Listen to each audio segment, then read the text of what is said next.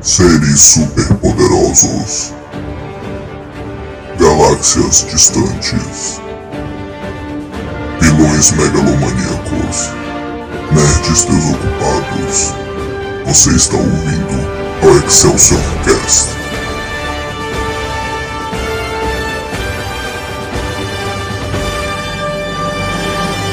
Excelsior!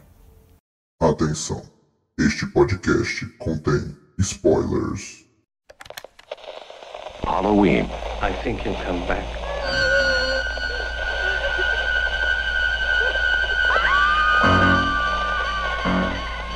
Halloween. The night he came home. Rated R.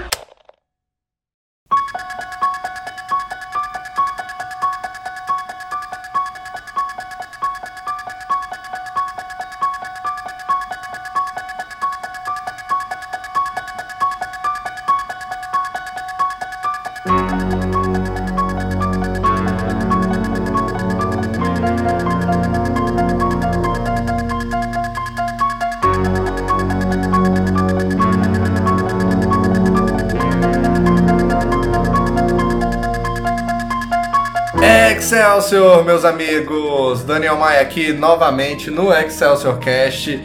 E hoje nós temos mais um episódio do nosso querido quadro, amado quadro, pelo menos por mim é amado. Ponto por mim, mas gosto Sim, não, não, pior que as pessoas gostam, as pessoas curtem, que é o boa. Excelsior Horror. Nós temos mais um episódio de terror aqui, porque estamos em que mês, senhor Eric? Outubro. Outubro. Outubro é mês de quê, Lourenço? Halloween. Halloween. Halloween. Parece que tava no programa do, do, Fa- do Faustão, não, do é do Ratinho, tá ligado? Halloween. Tudo, tudo, tudo, você acertou. Vai ganhar meio milhão de reais. Opa, eu quero. Sim, sim, vai, vamos lá, em busca do milhão. É isso aí, nós estamos em outubro, mês do Halloween, mês do terror. E então nós vamos falar de um filme muito especial aqui hoje, mas como os senhores já perceberam, estamos aqui com o senhor Eric, dê um olá. E aí, rapaziada, como vocês estão, pô? Estão com medo? Você tem medo? Do you like scary movies? Horrorizado. Nossa, isso aí é outro filme, isso é outro filme. Mas nós, tam, nós estamos aqui também com o senhor Lorenzo Anônimos de volta ao programa. Que isso, Lorenzo? Olá. Sentiram a minha falta? Não, ninguém sentiu. Não, uh, Uh, sai do programa. Pois é, estamos aqui de novo com o senhor Lorenzitos e nós vamos falar de um filme muito legal hoje, muito legal, muito especial pra mim. Vou olhar aqui no calendário, hoje é dia 31 de outubro, dia 31 de outubro, que quer dizer que é o quê? Lourenço, que dia é hoje? 31 de Halloween. outubro. Halloween, Halloween. Então, nós vamos falar de Halloween, filme de 1978, clássico do terror. No Brasil, chamado de Halloween, A Noite do Terror. Eu não, eu não sei se eu gosto muito desse subtítulo, assim. Faz a sentido. noite do terror. Mas é meio. Até parece que as pessoas não conhecem o que é Halloween. Não, podia ter Eu deixado gostei. só Halloween, velho. Exatamente. Só Halloween. É muito coisa dos anos 70. É muito mais marcante, velho. É, tanto que provavelmente o nome do, do programa lá vai estar só Halloween. Acho que eu não vou botar no título assim, A Noite do A Terror Noite e tal. Eu gostei, velho. Eu, eu- Eu, eu quero buscar a noite do Você quer? Tá bom Ok. então, eu vou considerar. Eu, Foda-se. eu posso colocar nos créditos lá que eu boto na descrição, tipo, o nome do filme, não sei o quê. Tá, mas eu não vou, vou pôr no título, mas é nem na arte. mas, cara, esse filme, ele é um dos meus filmes favoritos da vida, no geral. Eu amo esse filme. E ele é um dos, obviamente, também um dos meus filmes de terror favoritos. E ele é considerado não só um clássico, mas ele é considerado um dos melhores filmes de terror já feitos e também também é considerado um dos melhores filmes já feitos. Vocês sabiam disso? Caralho, Que sério. louco. Sério, ele é considerado um dos melhores filmes já feitos na história da humanidade. assim. Como assim, velho? Como assim, Por mano? quê? Ô, Daniel, essa informação é nova. O Daniel tá trazendo fake news aqui pro programa que não falou pra gente. É nova como? Eu que pesquisei essa merda. Acabou de. Essa informação não estava no memorando, velho. Não, mas por quem? Quem, quem que decide quem é quem é? Véi, não, assim, tipo, por muitos e muitos, muitos críticos, listas e prêmios, coisas oficiais e tal, assim, sabe? E, e, do- e, assim, por muitos fãs mesmo e tal. E, e eu consigo ver o porquê disso, sabe? Porque ele é um filme extremamente bem pensado, bem craftado, bem feito, super bem dirigido, sabe? Ele é dirigido pelo grande, grandíssimo John Carpenter. E é um nome que o público em geral hoje em dia muitas vezes não liga muito, sabe? Mas principalmente ali nos anos 80 era um nome muito grande, todo mundo conhecia. E quem gosta de cinema tem que conhecer esse cara, de verdade, sabe? Tipo, às vezes é meio clichê falar, mas é um dos meus diretores favoritos, assim, sabe? Eu amo John Carpenter. Por exemplo, o Halloween foi o primeiro filme que estourou dele, assim, estourou de verdade. Verdade, foi sabe? Ele tem um pequeno sucesso antes, que é o Assalto à 13ª DP, que é um filme su- super independente também. Aí ele dirigiu esse filme e ele também dirigiu um dos outros meus melhores filmes favoritos, que é o Enigma de Outro Mundo, ou The Thing. The Thing? Acho que eu É. vou falar já. É sobre o quê? Acho que eu falo assim. É, é o que é no Ártico, e que eles acham uma nave espacial enterrada. É um clássico esse Ah, filme. vou procurar aqui. E aí ele começa a contaminar as pessoas. É E esse aí as pessoas. Véi, mas depende, porque tem um novo, tem um remake desse filme. Na verdade, É, não sei qual que eu vi, mas é, eu vi, achei louco. Esse aqui, né? Parece da hora. Parece da hora. sim, esse mesmo, esse mesmo. Cara, Lorenzo está mostrando o pôster. Mas me dá sensações ruins. Tem um novo, velho, que, que ele foi feito, que ele é um prequel do original. Sabe? E eu não gosto muito desse filme. Eu não acho ele ruim, mas eu acho ele muito. eh, qualquer coisa, sabe? Uhum. É, ele saiu em 2000, alguma coisa, 2011, sei lá, por aí, sabe? É, e aí tem o original, original do John Carpenter, né? O The Thing, na verdade, é um remake. O John Carpenter fez um remake de um filme dos anos 50. Ah, qual que era o nome Né? do original? The Thing. Também, mesmo nome. Criatividade. The Thing, pô, é um remake, velho. E é muito bom, velho. Esse filme é incrível, eu adoro. É um dos meus. É um, um outro filme meu favorito e tal. E é engraçado, porque eu, eu, é, comecei a ver os filmes do John Carpenter sem dar muito, muita bola pro nome dele, sabe? Então eu não sabia que ele tinha dirigido Halloween, The e tal. E aí eu ia assistindo e, e ficando impressionado, sabe, com os filmes. E depois, é, e depois que eu fui ver que é ele, né? E ele dirigiu também o They Live, Eles Vivem, é um filme muito famoso, que é muito, muito bom também. É, que é do, dos óculos, não sei se vocês já viram Acho falar. Ah, They Live. Ah, They eu Live. Sim, a gente tá falando desse filme outro dia, apareceu no Netflix. Acho que foi no Netflix ou no Prime, nos dois. É, é algum desses tem. Eu quero muito ver, eu tava muito afim É disso. bom que é dos óculos escuros, aí você consegue ver a realidade e Muito tal. irado, velho. É, muito foda, muito foda. Ó, Acho que eu esse filme já à noite, viu? Tô, tô afim. Véi, é bom, eu gosto muito de Day Live. Por falar. E. Pô, Eric, foda-se. Foda-se. E, poxa, outros filmes, tipo Os Aventureiros do Bairro dos Ba- Como é que é? Os Aventureiros do Bairro Proibido, é dele também. É, Fuga de Nova York, aí tem a sequência Fuga de Los Angeles. Esses filmes são de ação, né? E fantasia e tal, né? É, e tudo ele que dirige. E ele nunca se viu como um diretor de terror, na verdade. Aham. Ele gostava muito de thrillers de suspense. De, de ação, assim, sabe? Com ação e tal. Igual a esse da, da 13ª DP, né? Que ele dirigiu antes. Só que aí o que, que rolou pra nascer o Halloween, né? Então, primeiramente assim, o Halloween, ele é o filme que estabeleceu de vez o slasher. O gênero slasher, né? A gente até já fez aqui um programa sobre os quatro primeiros Sexta-feira 13, né? Então ficou bem legal. Vai lá dar uma, dar uma conferida. É um programa Aproveita já. é, já aproveita e vai lá dar uma olhada. E é interessante, a gente fala de Halloween nesse programa, do Sexta-feira 13 e tudo, porque famosamente o Jason é uma cópia barata do Michael Myers e, e toda a franquia do Sexta-feira 13 é uma cópia barata e uma banalização do que é o, Halloween em si, né? É, mas claro que o Halloween não foi o primeiro, primeiro slasher, mas ele foi o, o primeiro a estabelecer tudo. Uhum. Ele, por exemplo, é, ele foi o primeiro a colocar tudo no lugar, tipo, assassino mascarado, que stalkeia é, menininhas indefesas adolescentes, que transam e quem transa morre e tal, tem um pouquinho de nudez e tudo, tipo, isso tudo ele veio e estabeleceu. Mas, obviamente, lá o primeiro protótipo de slasher conhecido é o Psicose, do Alfred Hitchcock, É. né, e tal. E antes, nos anos 70, teve um de Natal, que eu acho que eu citei também no Sexta-feira 13, no nosso programa. É, que é o Black Christmas, que é um filme muito bom, que eu adoro, assim, sabe? E adivinha o nome do Black Christmas em português, Eric? Natal do medo? É um bagulho assim, Não. não é? Não. Noite do Terror. Noite do terror. É igual Halloween. Caraca, velho. Tanto que tem gente que Nossa, é confunde. verdade. Tem gente que confunde, porque é Caralho. tipo, Noite do Terror é Black Christmas. Halloween, a Noite do Terror é o Ah, Halloween. velho, tipo, velho. Véi, quem é que faz essas porra dessas traduções, velho? Véi, eu não sei. Hoje em dia as traduções estão até boas, mas antigamente tinha umas coisas meio cagadas, assim, É. sabe? É, eu não gosto, eu gosto muito de Black Christmas, o nome, tipo, Black Natal Christmas, Negro, é. sabe? Natal Sombrio. Pô, muito melhor, sabe? Muito melhor. Tanto que eu me refiro sempre como Black Christmas, eu nunca falo Noite do Terror. É, Noite do Terror. Eu acho Uh, bem, bem zoado. Mas esse filme saiu em 74, né?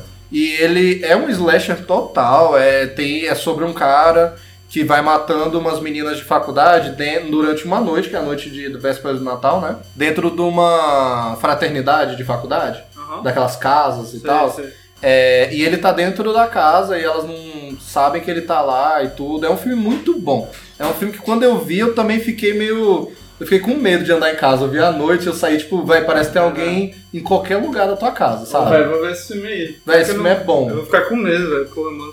Véi, eu, eu juro, eu tava lá em casa assisti, quando eu saí do quarto pra pegar água depois do filme, eu tava. Véi, eu juro, eu tava olhando atrás das portas e tal, tava tipo, véi, tô com medo, Vai mano. alguém aqui. Tem alguém aqui, velho. E, pô, é muito, muito bom esse filme, é incrível. Só que ele também não tem tudo, tudo do slasher e tal. Tipo, o assassino nem aparece, não tem o negócio da máscara e Uhum. tal. É, mas ele já é slasher. E o que que rola, né? O diretor desse filme do Black Christmas, que é o Bob, Bob Clark, ele já falou em algumas entrevistas que, pô, ele conheceu o John Carpenter, né? E na época do, do filme, do lançamento, lá em 74, o Carpenter gostou muito do filme dele e perguntou o que ele faria se ele fizesse uma sequência. E ele disse que não queria fazer. Ele só queria fazer um filme de terror na vida, ele fez, que foi Black Christmas. Hora. Aí ele falou, pô, se eu fosse fazer uma sequência, eu ia fazer assim, o assassino ia ter sido preso, ele ia escapar da prisão, ele ia invadir outra é, fraternidade de menininhas e tal, só que eu ia querer fazer o filme se passar em outra data, talvez o Halloween, Halloween. e eu ia chamar de Halloween. Aí ele jogou isso assim pro John Caraca, Carpenter, né? velho. Aí o que que rola? Ele já deu várias entrevistas sobre isso, aí tem gente até que fala, ah, então o John Carpenter copiou e tal. E o diretor de Black Christmas já falou, de forma alguma. Ele não me plagiou, Halloween não é meu filme, não tem nada ali que foi ideia minha, além do conceito de um assassino no Halloween. Mas né? é uma coisa tá absurda, né, velho? O cara teve todo o trabalho de escrever o roteiro, fazer o filme. Sim. Ah, só porque usou a ideia é plágio? Não acho. É, tanto que tem muita gente que entra em processo por causa dessas merdas de, ah, um dia É. eu falei não sei o quê. Ah, vai tomar Ah, no cu, né? você não vê. É, e ele foi super de boas. Ele fala assim, e- pô, me sinto velho, lisonjeado, É, eu acho que a gente até já trocou essa ideia no McDonald's uma vez, Daniel. Que a gente falou que tipo, existe uma diferença. A galera acha que porque deu uma sugestão é, É, que a gente dono tava do falando. negócio. A gente tava falando do McDonald's. É, do né? McDonald's, velho. É, pois é. É, tipo, é, pra deixar claro, tá? O que o cara que foi dono do McDonald's Uhum. fez com os donos do McDonald's originais Foi babaca? foi uma puta babaquice. Mas a gente comentou sobre isso, né? Que tem muita coisa. Tipo, o próprio Facebook é isso, né, É. velho? Tipo, tem galera que tinha uma ideia, mó cabeça fechada É. lá, sobre criar uma rede pra, só pra Harvard, Harvard. e tal. Aí o bicho, ah, vou criar pra todo, Todo mundo. mundo. Aí eles, ah, roubou minha ideia. Uma ideia, no cu, Os caras não programaram, não fizeram nada. Os caras tinham uma ideia de merda, ele transformou numa ideia boa. Mano, quer ver? Vou processar o Elon Musk. Cara, acabei de inventar uma ideia. Vamos fazer uma empresa que manda pessoas a turismo pra China, tá ligado? Pra China não, pra, pra Marte. Aí o Elon Musk manda o primeiro humano pra China. China, Marcos. Pra China e Marte, O velho. o cara olhando pra minha cara aqui. Nossa, trosquei, velho. O que você tá falando? Eu viajei.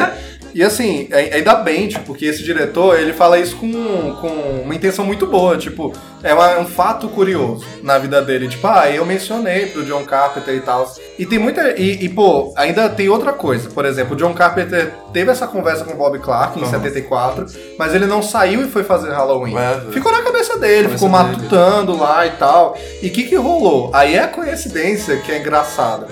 É, o produtor de Halloween, que é esse cara, o Irving Blanks, ele teve uma ideia, assim, porque ele era tipo assim, ele era o cara que distribuía os filmes. E no caso, na época, ele ia pessoalmente até os cinemas e vendia, tipo, pô, tu Que vai botar meu filme aí e tal. massa. Ele era esse cara. E ele entendia tudo sobre distribuir filmes. Então ele até disse que a esposa dele um dia falou: Pô, você sabe tudo do mercado de cinema, por que tu não produz uns filmes? Vira dono da parada. Aí ele ficou, pô, boa ideia. Boa ideia. Aí ele criou uma produtora, arranjou tudo, só que ele não tinha filme. Que filme eu vou fazer, sabe? E aí ele, pô, pelo sucesso de filmes como O Exorcista e tal, né?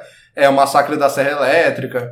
Ele pensou, poxa, filme de terror geralmente é barato e dá dinheiro, né? Até hoje é assim, filme de terror, né? É, verdade. Sim, tipo, Invocação do Mal, a franquia Invocação toda Mal, é, é feita com pouquíssimo dinheiro, sabe? E arrecada muito dinheiro. E já tem um público comprado. Já tem o público certo, é. É muito nicho. E aí ele pensou, e ele pensou em o que fazer com o gênero de terror, e ele teve uma ideia que é fazer um filme focado é, em babás, porque é uma coisa muito comum nos Estados Unidos, Ah. né? Esse negócio do adolescente ser babá, Babá. né? E tal, das crianças, isso é super comum. É, é uma forma de faturar os trocados e tal. Sim. Então é algo que falaria com o subúrbio, né? Diretamente com galera de classe média e tal, que é grande parte do público, né? Então ele teve essa ideia, e a ideia de um assassino que é stalker, né? Stalkeia as babás Babás. e mata elas, né? Aí ele pensou nisso e ele pensou, ah, como é que eu vou fazer e tal. É, vou... Aí ele pensou no Halloween, porque ele achou que, pô, todo mundo sabe, Halloween Sim. é uma noite obviamente assustadora e, pô, é uma marca muito comerciável, Halloween, sabe? É. Então ele teve essa ideia de se passar no Halloween. E aí ele também pensou, ah, mas pô, com- pô, é Halloween, com certeza alguém já registrou essa marca, alguém já fez algum filme chamado Halloween. Aí ele foi pesquisar e ele descobriu que não só não existe uma marca Halloween e não existia nenhum filme chamado Halloween, Olha. como ninguém nunca tinha feito um filme com Halloween no título. Que isso? Nunca teve, tipo, terror no Halloween, morte no Halloween, nunca. Caralho! Nunca. Que bravo, velho. Ou pelo menos não existia, não existia filme, ninguém registrou. Aham. Aí ele ficou, porra, então Halloween, foda-se, é meu, é meu agora, né? É, e aí o que acontece? Tem um negócio que dizem que o primeiro nome do filme foi The Babysitter's Murders, né? Os assassinatos de babás, né? É, ou assassino de babás, não sei como seria no Brasil, né? Noite do terror. Noite do terror. É, é Noite noite do do terror. aqui. do medo. Noite do medo. Da morte. Do mal. As babás da morte. Aparentemente esse nome existiu, todo mundo fala. Eu já ouvi a produtora do filme, que é a Deborah Hill, falando que em algum momento o primeiro nome do roteiro era The Babysitter's Murders. Mas hoje eu assisti um episódio do é, Movies That Made Us, que é um documentário da Netflix muito foda, que é até é, igualzinho daquele do The Toys That Made Us, que fala dos brinquedos e tal, só que é de filme. E eles lançaram um episódio de Halloween, eu descobri hoje. Aí eu tava vendo e ne- nele o produtor, esse Irving E. Blanks, ele fala que isso nunca existiu, que ele sempre chamou de Halloween. Aí eu fiquei, ué, então nunca existiu? Mas assim, eu já vi várias pessoas, igual a Deborah Hill, falando que foi o primeiro nome. Ele disse que é falso. Eu acho que alguém falou em algum momento, eu não É. sei. Então, sei lá, é só uma curiosidade assim que eu achei, porque isso sempre foi verdade pra mim, que o primeiro nome do filme foi The Sim. Babysitter's Murders. É. É, e aí depois ele disse que não, mas eu fui pesquisar direitinho e tem gente que diz que sim, da produção, então Oxe. ficou no meio do caminho. É, é meio né? verdade. mas é verdade. é, é um- e o fato do nome ter sido diferente é um fun fact, e aí tem um fun fact em cima disso que tem gente desmentindo, mas eu não sei se é verdade. Ok, mas esse, teoricamente esse foi o primeiro nome, mas Halloween é muito melhor. Aí o que que rola? Ele já tinha contato com um produtor que tinha produzido o Assalto à 13ª DP, do John Carpenter, né? Que é um filme que deu certo, de certa forma, comercialmente, e deu muito certo em festivais de cinema, criticamente e tal. O Carpenter tinha feito acho que só um filme antes, parece, que é um filme bem, bem de faculdade, assim, e tal, de ficção científica. Se não me engano é Dark Star o nome do filme. É, então, pô, o bicho é meio ambicioso, né? Ele não tinha dinheiro pra porra nenhuma e fez um filme de ficção, né, velho? No espaço. Aí, tipo assim, é, ele pensou no John Carpenter e o John Carpenter já tinha conversado com o diretor do outro filme, né? Uhum. Aí ele chegou e falou, então, eu tô com a ideia do filme, tá? Ele, ele teve essa ideia toda de noite, aí ele ligou pro John Carpenter é, é, e falou, olha, eu tenho ideia pro filme tal, isso aqui se chama Halloween, as babás, e um assassino e tal. E aí o John Carpenter já tava com esse negócio matutando tinha uns anos, por causa do- da ideia do outro Sei. diretor. Aí, pô, vou fazer, vamos, né? Aí o John Carpenter aceitou dirigir o filme, escreveu o roteiro e participar toda da produção, não sei o que e tal, e, e compor a música do filme. Ele, é- ele compõe a trilha sonora inteira, é o diretor do filme. Isso é extremamente curioso.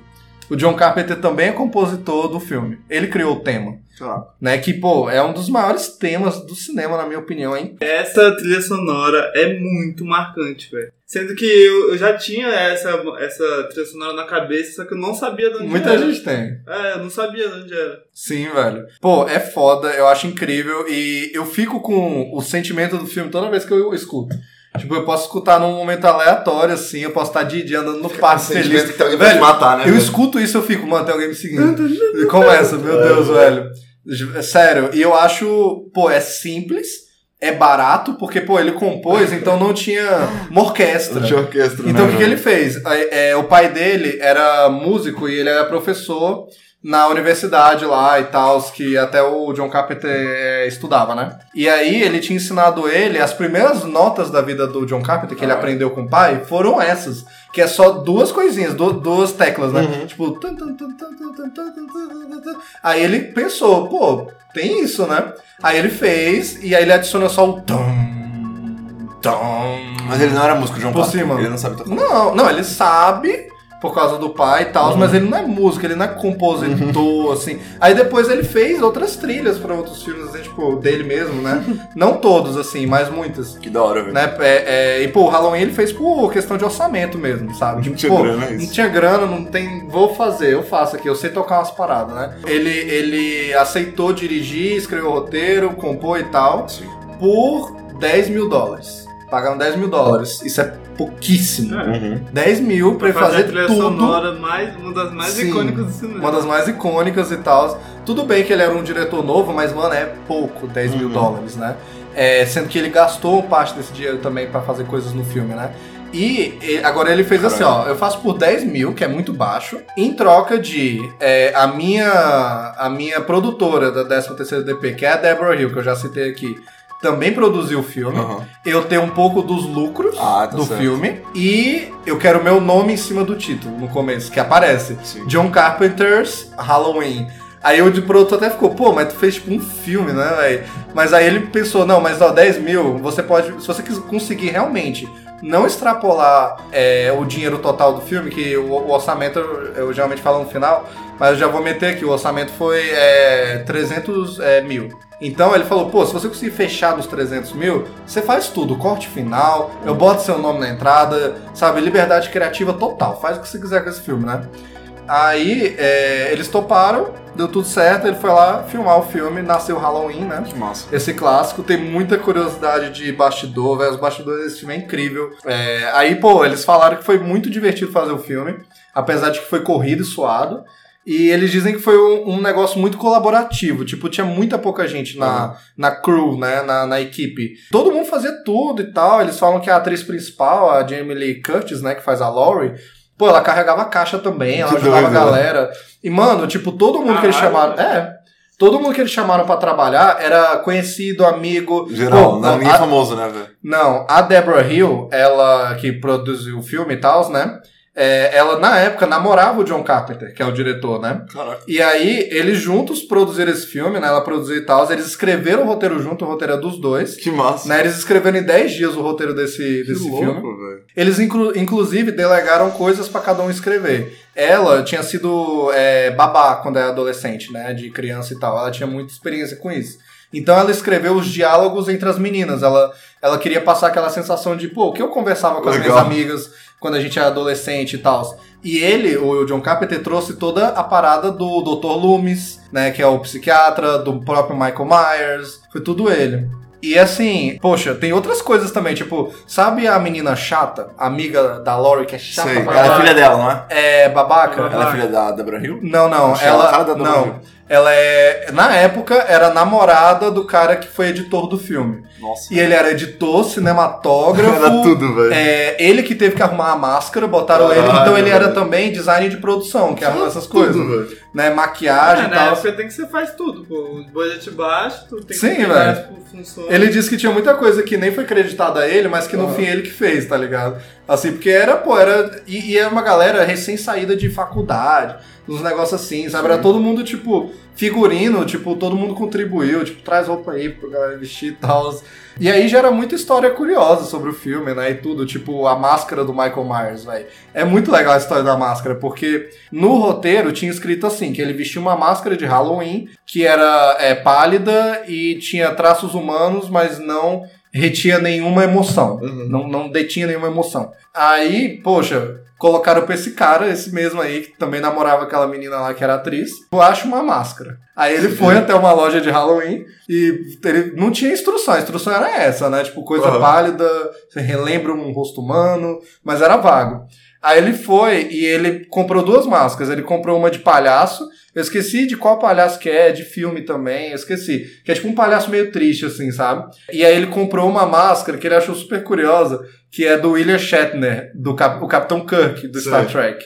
Ele disse que olhou primeiro a do Spock, mas a do Spock era a cara do ator, né? Do, do Spock mesmo. E a do William Shatner não parecia o William Shatner, era só, só a cara de uma pessoa, sabe?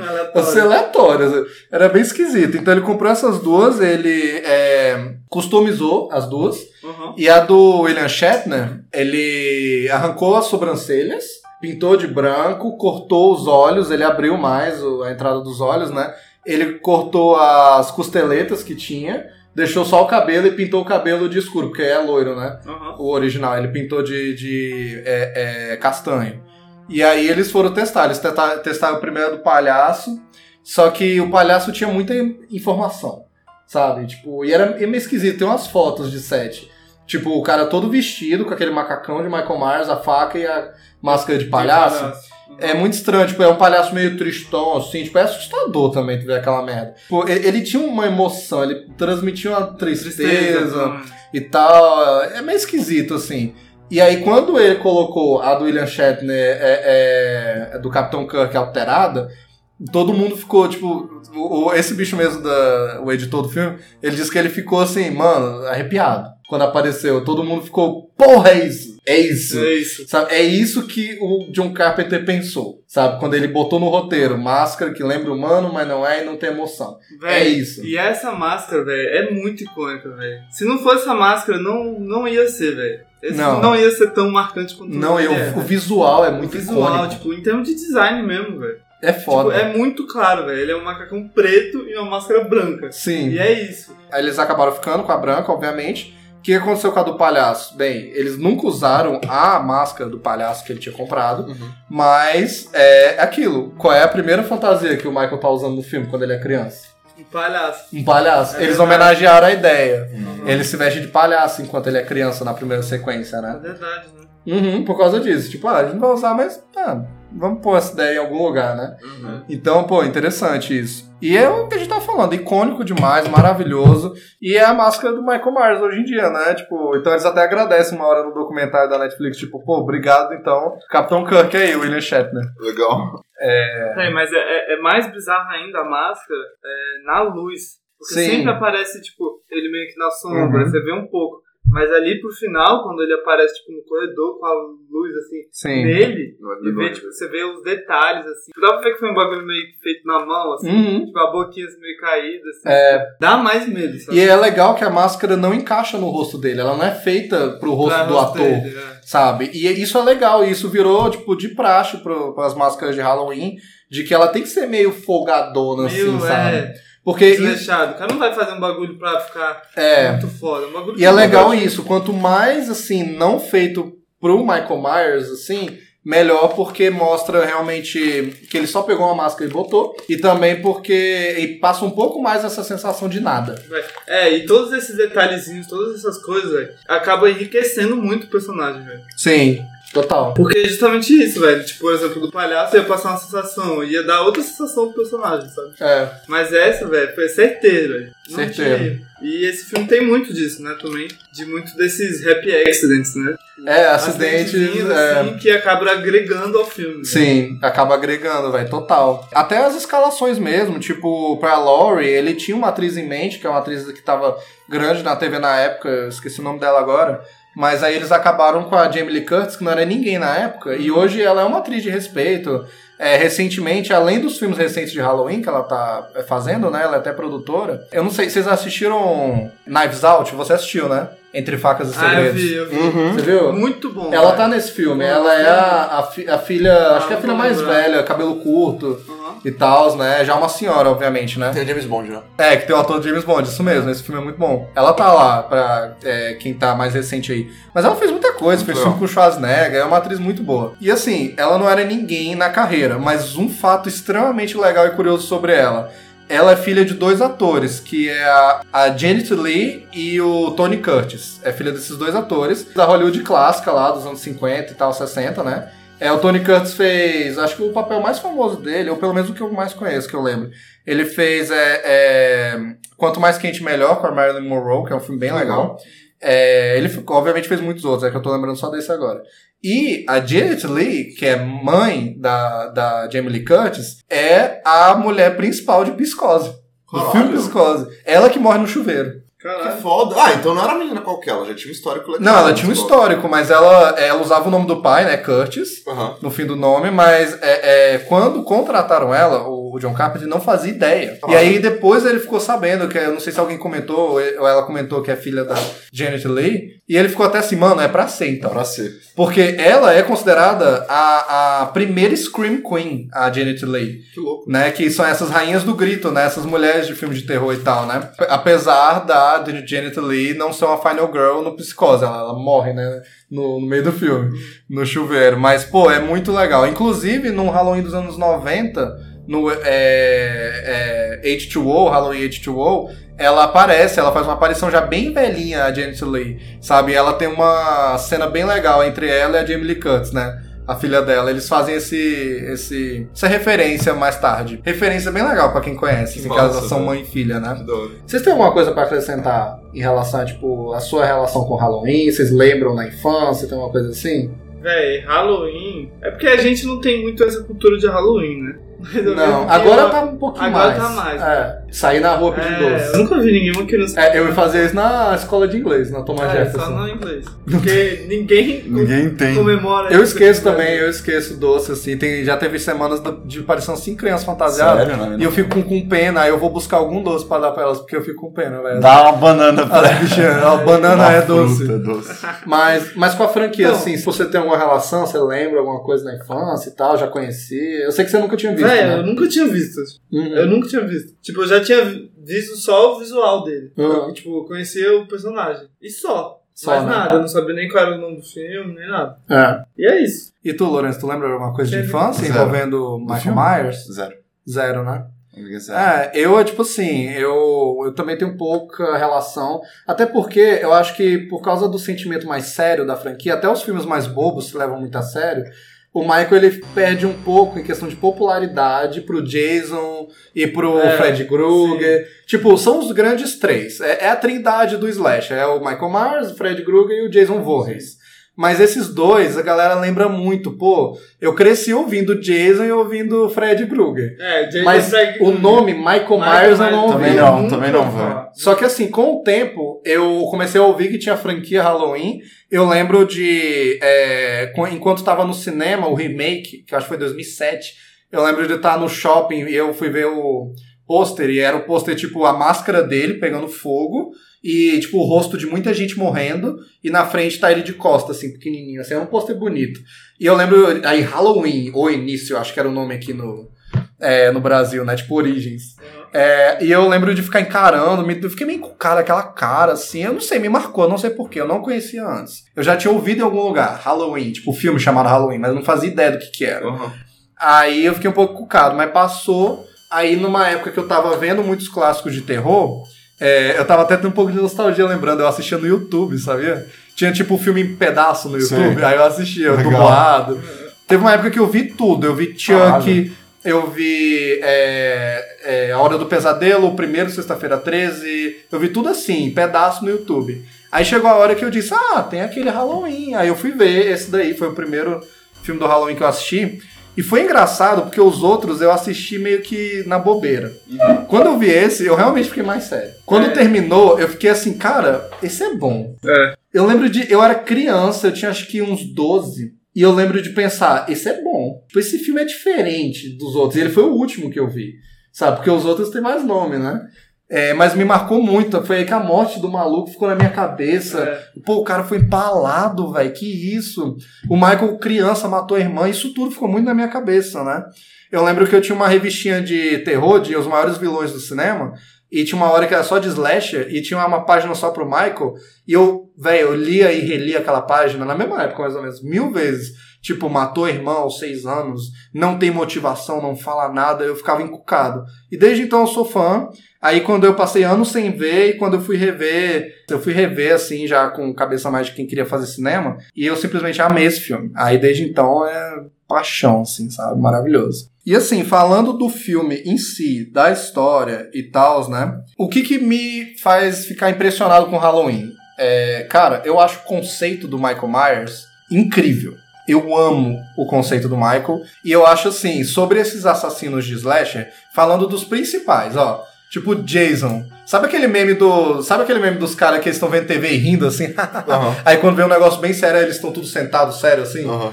Véi, pra mim é assim, tipo, Jason, Fred Krueger, amo todos, sabe? O Leatherface do, do Massacre da Serra Elétrica, que é um filme bem sério e muito bom também, mas esses todos, assim, e principalmente esses de slash Aham. genérico e tal, o próprio Ghostface do Pânico, é tipo, eu tô, tipo, mesmo dos caras rindo, tipo, vai lá, Jason, mata essa piranha, sei lá, tipo assim, né, velho? Véi, quando aparece o Michael, eu sento reto, eu respeito, eu fico quieto. Não Não põe respeito, né? me põe respeito. Velho, eu acho o Michael, sinceramente, eu não sei vocês, mas ele me assusta. Sério, É, ele dá muito medo. velho. eu acho ele assustador em todos os sentidos. Sim, velho. Mano, o conceito dele de ser só nada, de ser ruim, como o Dr. Loomis fala, né? É pure evil, Pure né? É, é o mal encarnado. Ele chama de it no começo do filme, ele chama de coisa, né? É, Isso é um detalhe interessante também, né? A mulher até fala, ah, você vai chamar paciente. Ela acha que ele tá sendo babaca, Babaca, né? né? Falando, tipo, lá com Myers. tratando os pacientes igual coisa, É, né? porque e você tal. imagina que é um paciente ali com doença É. normal, mas não, cara. Tanto que ele até é. pergunta, de é, bala, velho. você já lidou com isso antes? Aí ela, ah, já, eu não aguento que eles começam a falar sem parar e tal. Aí ele até diz, não, esse aí não tem problema, né? Ele não fala nada. velho, nada. E tal, né? 15 anos. Ela tá acostumada a paciente psiquiátrico normal, não É, o Michael Myers, né? não é. Falando nisso, eu queria só destacar o ponto de que em 15 anos no hospício, desde os 6 anos, o Michael Myers tomou hormônio de cavalo e malhou feito um desgraçado. Moleque, sim, sim, velho. Não dava, não dava um almoço pra ele. Chega aí, é Myers, seu, seu hormônio de Frango e batata doce todo dia pro Batata Michael. doce, o bicho só mandando bicho- pra dentro. Só pra Ele- eu fico imaginando o Dr. Loomis, com ele, ele já tá- grande, a Dr. Loomis olhando pela janela assim, tipo, todo assim, look, it's pure evil. It's pure evil down there. E o, cara, e o- o cara fazendo abdominal. E é, e é tipo ele no pátio fazendo abdominal aí, he's getting bigger, stronger, every day. O povo entrar pra dar, pra dar comida pro Myers no quarto, ele tava no teto, assim, É. Sim. fazendo. O, o povo do o povo lá que cuida deles lá, tipo, ô Maicão, tá grande, hein, velho? Michael. Ele, não- é, é, aí ele não faz barulho, eu já ia dizer que ele fazia Bill, mas ele não faz barulho, né, velho? Ele faz. Ele faria assim, Só. Ele não fala, velho. Só. Véi, mas é, é engraçado que o Michael ele tem uma força sobre-humana, né, velho? E isso também é legal, porque é tipo, a parada sobre-humana do Michael é foda no primeiro filme, principalmente, porque assim, foi super interessante ver o filme com vocês que nunca tinham assistido, porque tinha aquilo, né? Tipo, ela enfia o negócio de costurar no pescoço, aí vocês matou. Aí enfia a faca, matou. Aí no final o bicho dá não sei Dá quantos 10, tiros. 7 tiros, aí eu contei 7 de fodendo os tiros. É, e ele cai da Ele cai da sacada sacada lá. da casa. Aí, pô, agora morreu, né? Aí depois não. Mas isso é legal porque não é o- ainda o Jason, não é a parada Jason que a gente só toca o foda-se. Tipo, ah, Jason não morre, caguei. O Jason até é, é, admite ser um zumbi a partir do sexto É. filme. Véi, é um negócio bem ridículo. Mas o Michael, o que é legal nisso é que é tipo, ele é só homem ou não é? Ou não é? É essa parada, a gente é, não é isso que eu tava sabe. pensando, velho. É, Tipo, será que o bicho tem, tipo, algum poder, assim? Tipo, É, e a gente não sabe. Sei lá, é. sim. Tipo, Fred Krueger, sabe? É, e poxa, o principal que mais me assusta, a motivação, né? Porque ele matou a irmã aos seis anos, ele tinha seis É, anos. velho, que E criança assim, É, seis matou, é, matou. Será que tem caso de criança de 6 anos que mata um adulto Claro. assim? Véi, tem. Eu já, eu já li algumas matérias, já vi documentários sobre crianças assassinas, velho. É assustador, assustador mesmo. E até os psicopatas que passam a matar a partir da adolescência ou da fase adulta eram crianças meio esquisitas, que davam, tipo, tem sempre aquilo de começar matando bicho, É. né? Gostar de torturar cachorro, umas coisas assim que uma pessoa normal não vai gostar disso. Tem que ser uma pessoa sádica, Sim. né, velho? E isso já é assustador em qualquer assassino, que é aquela curiosidade mórbida de tipo, Sim, é, é, o que acontece com uma coisa quando morre? Como eu me sinto matando alguma pessoa, alguma coisa? né, E aí ele vai querendo matar coisas maiores até querer matar uma pessoa. Tipo, é, a maioria das histórias de serial killers começam verdade, assim. né? Começou assim. E assim, a gente não tem um, um detalhe muito grande da, da infância do Michael, né? A gente não tem. Não Só- tem, na- é, não tem nada. Não tem muita informação sobre ele. Ele não tem. É, então a gente não sabe, pô, ele matava bicho, não matava e tal, não sei o É. quê. No, no remake, que eu tava até falando pra vocês antes de gravar, de 2007, eles tentam explorar toda a psicologia. Então eles botam que ele matava bicho, ele é uma criança meio esquisitinha, É. sofria bullying, tinha um padrasto babaca, mas isso aí eu já eu não curto não. Eu não gosto de ficar dando muito detalhe, muita muita Tá. coisa pra ele, assim, sabe? Muita motivação. É, não gosto. Até o John Carpenter, que achou interessante a exploração da ideia no remake, ele já falou em várias entrevistas que particularmente ele acha que tira a mística da parada. Você dá muito detalhe, ficar Tira, falando. É, tira o brilho. É, sabe? Pô, no, no, no remake, Isso é velho, o, padrasto é, o padrasto dele é um babaca alcoólatra que dá um tapa na cara dele, que dá em cima da irmã dele. A irmã dele é uma babaca do caralho com ele. É tipo assim, porra, esse moleque vai virar um psicopata, Sim. sabe? É. Mas a ideia do antigo e o jeito que ele mostra, tipo, é uma casa bonitinha, arrumada. Quando chegam os pais, claro que o pai pode ser ainda um babaca, mas eles são tudo arrumadinho e tal. Tipo, a ideia é passar que o Michael tinha uma criação normal Normal. que é uma criança normal, que brincava, que fazia tudo, Sim. e um dia ele dá um snap. Tipo, estrala uma coisa na cabeça dele e ele mata a irmã e nunca mais é o mesmo. Ele não é mais uma criança e ele não é mais um ser humano, ele não é mais uma pessoa. Tanto que, curiosidade legal, apesar do personagem ter nome, Michael Myers, né? Nos créditos, quando tem lá o ator que fez ele e tal, só tá escrito The Shape. E no primeiro Caralho. roteiro era só The Shape, o nome do personagem. Não tinha Michael Myers no primeiro roteiro. E isso se mantém nos créditos. E faz sentido, velho. É exatamente É. no design, velho. Sim. Design do personagem, tipo, você olha o personagem, a primeira coisa que você vê, tipo, em contraste, é o rosto. Aí Você É. vê a silhueta dele Preta, assim. assim. É, tipo, aquele armário, Slender. assim. É, não, mas é- a ideia é isso, tipo, ele é The Shape, pra quem não, não sabe inglês, não tá entendendo, tipo, é a forma, né, o formato, né, é só isso, The Shape, é uma forma, sabe, e, e é uma forma que anda e mata, é isso. Uma curiosidade legal é que o nome Michael Myers é o nome do primeiro produtor que trabalhou com John Carpenter, Ah. e, ele, é- e ele era tão grato que ele pensou, velho, eu vou eternizar o nome dele, e eternizou. Legal. Né, apesar, Caralho, não. Eternizou, apesar de ninguém saber, lembrar tanto de que era um produtor e tal, né? É, aí existia o produtor, Michael Myers, que produziu o 13 terceira DP, Legal. produziu outros filmes aí dele e tal. Então, é, mas ele não estava envolvido com Halloween, mas ele eternizou o nome. E aparentemente o nome de todos os personagens ele tira de alguém. Tipo, a Laurie Strode, que é a menina principal, é, aparentemente era uma ex-namorada do, do John Carpenter. E ele botou Laurie Strode. E o. eu acho que o xerife também. Ele é o nome de um personagem de um filme do Howard Hawks, que é um, um diretor que o John Carpenter admira muito. Uhum. E que, se não me engano, dirigiu o primeiro The Thing. O primeiro Enigma de Outro Mundo, que ele veio fazer o remake anos depois. Então, tá tudo interligado, né? Tudo é, grande evento Nexus. É, o evento Nexus, é.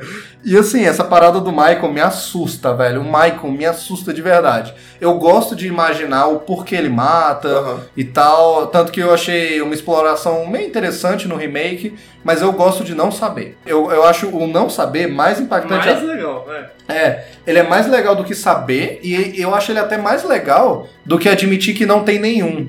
É, é você ficar, tem motivo? Não tem? Ele tá em busca de alguma coisa? O que, que ele quer? E, e, poxa, ele não fala, ele, a gente não vê o rosto dele direito, né? No final do filme a gente vê rapidinho um rosto que tem um olho meio zoado, né, e tal. É, aquele, inclusive, não é o ator que interpretou ele, aquele é um ator só de rosto, né? Mas eu acho interessante, eu acho legal. né? É, é, até nos novos filmes agora, no Halloween de 2018, eles nunca mostram o rosto, eles mostram só o corpo, até quando ele tá sem máscara. As pessoas às vezes olham pra ele sem máscara, mas não, a gente nunca vê o rosto dele. E eu acho isso interessante pra desumanizar ainda mais o Michael Myers, sabe? É, É, é com legal. certeza, com certeza. Mostra um pouco no final, mas ele bota de volta. Isso que é interessante, porque mostra a cara dele toda bugada, que ela espetou o olho. Mas É, ele bota a máscara de volta. E é interessante o fato dele botar, porque ele podia só cagar, saca? Tipo, velho, tá no confronto É, final, só ali a mulher matar tira a máscara, né? podia só matar ele fora. é e até ele isso. faz questão de botar a máscara, porque não é ele, é, é uma ideia de uma coisa que mata Sim. o outro, saca? E, e é até interessante. torna porque... real se ele é uma pessoa assassina, se não É. é só um psicopata. Se ele... Essa parada das máscaras também, por que a fissuração com máscara do Michael? Tipo, obviamente, é, todos os filmes têm que ter a máscara porque é uma marca e o caralho, né? Porque não é ele, é a coisa, é, a, é o The Evil. Mas é isso, é tipo isso mesmo, sabe? Não é, é uma coisa, sabe? É uma coisa. E, e tal, aí eu, eu gosto de viajar, eu gosto de debater, apesar de que eu não quero ver isso num filme. Mas assim, poxa, talvez seja porque ele ficou meio que auto, esse auto-traumatizou com a morte da irmã. E ele ficou meio que preso naquela sensação e ideia do assassino e naquela curiosidade de criança que talvez ele tinha quando matou a irmã e também naquela fissuração com Halloween, porque ele tava usando uma máscara Máscara. quando matou a irmã, né? Eu não sei se, tipo, ele botou a máscara quando era criança, talvez pra tornar mais fácil fazer.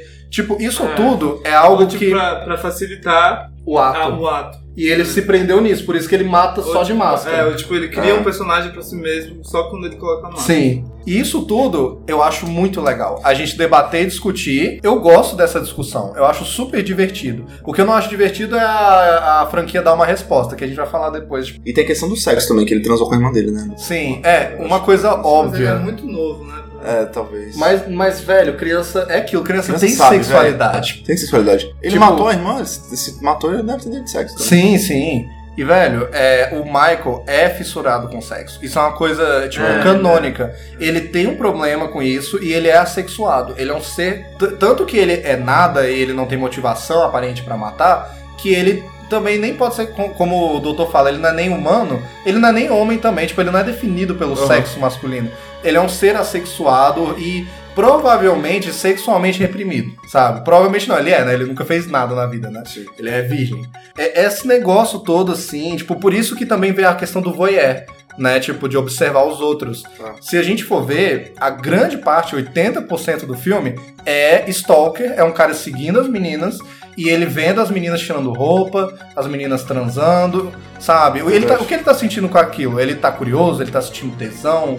Ele- a gente não sabe E também. ele matou elas depois elas transarem. Sim, Igual ele matou a irmã. E exatamente. quando ele mata aquele cara lá, da mulher chata, Sei, o namorado. Mata, aquela cena é incrível, velho. É, do que ele Primeiro empala o dessa maluco. cena é incrível. Incrível. velho. Tipo, a, aquela que ele pega a faca assim, aí pega o brilho na faca. Uhum. Aquela cena ali, velho, pra mim é icônica. Ele bota. É, essa cena, tipo, ela, a única coisa um pouco boba dela, mas eu passo 100% de pano, é a faca. faca. É, a faca segurar o segurar maluco o- e também o lugar. Tipo, ele E ele colocou. fica assim. É, ele colocou a faca na barriga e, É. e, e o cara fica duro na Nossa, parede. é. O cara ia pender, né, pra frente. ele pra frente, o peso Mas, faca. é, tanto que no de 2018 eles fazem uma homenagem, ele empala um cara é, de costas na parede e ele coloca, tipo, meio aqui nas costas, assim, tipo, um lugar que tem osso, onde teoricamente poderia segurar mais, né? Então até faz mais sentido.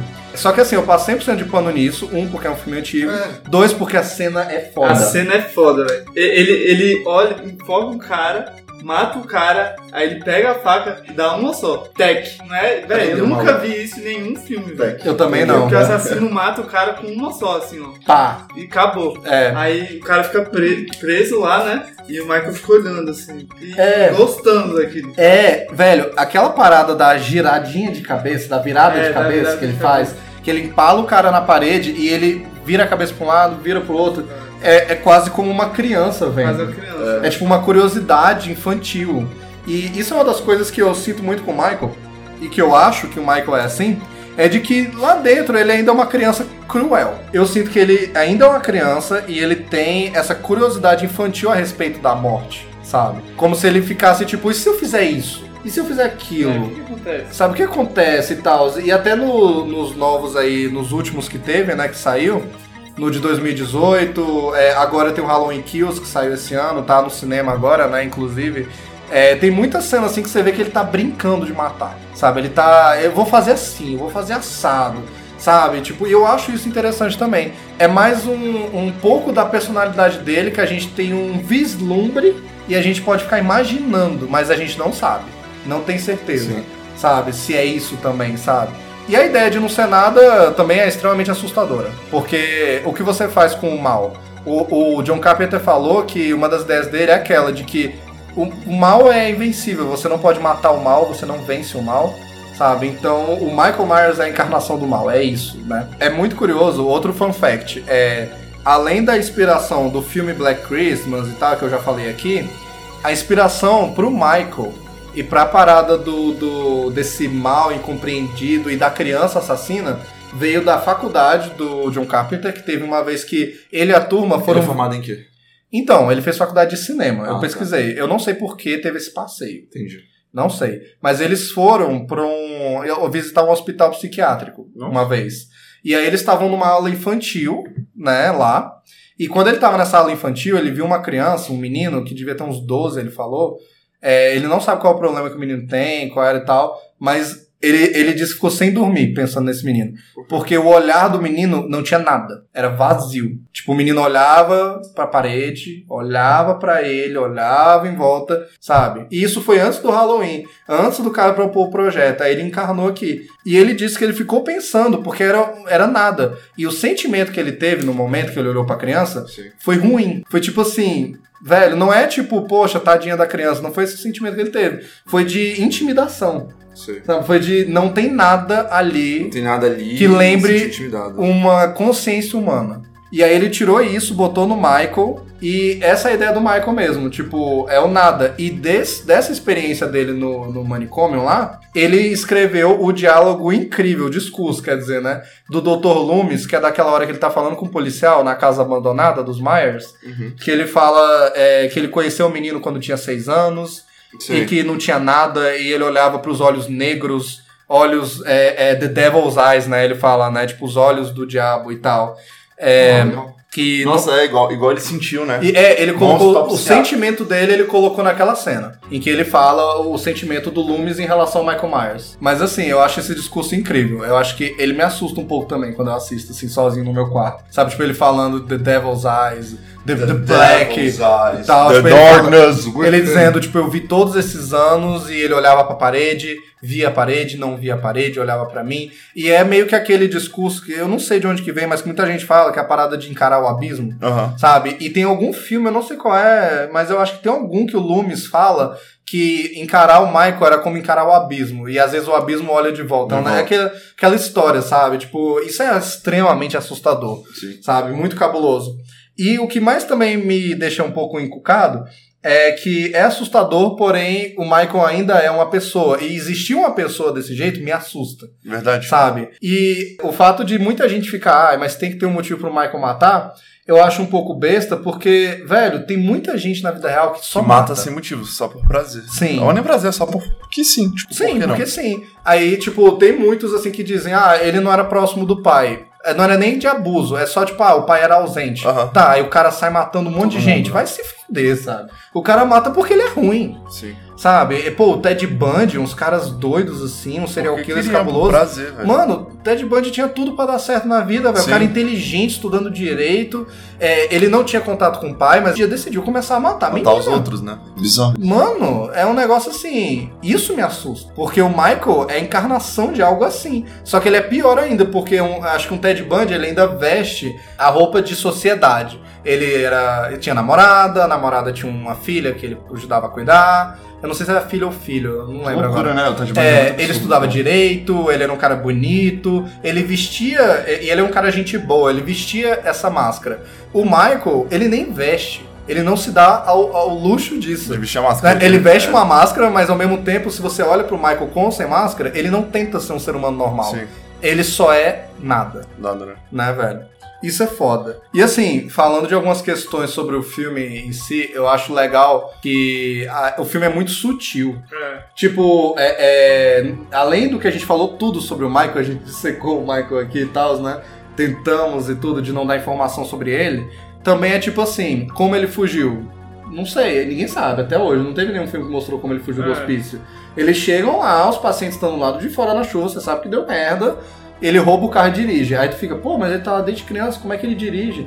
Aí tem a outra cena que o dono do instituto fala com o Loomis, né? E ele fala, pô, ele não consegue nem dirigir ao Loomis, mas ontem ele tava dirigindo. Aí o cara, mas como? Aí não sei, alguém aqui deve ter ensinado. Se o Loomis não Ah, sabe, a gente não sabe. Então, ele pensou, pô, alguém aqui deve ter ensinado. E deve ser. Deve ser, tipo, alguém que cuida dos pacientes, coisa assim. bota eles pra pintar um quadro, bota eles pra É. aprender a dirigir. Uma merda Bota um dessa. simulador assim. É. Aí só os, só os caras matando todo mundo no GTA assim. Então, pô, é tudo sutil. A máscara mesmo.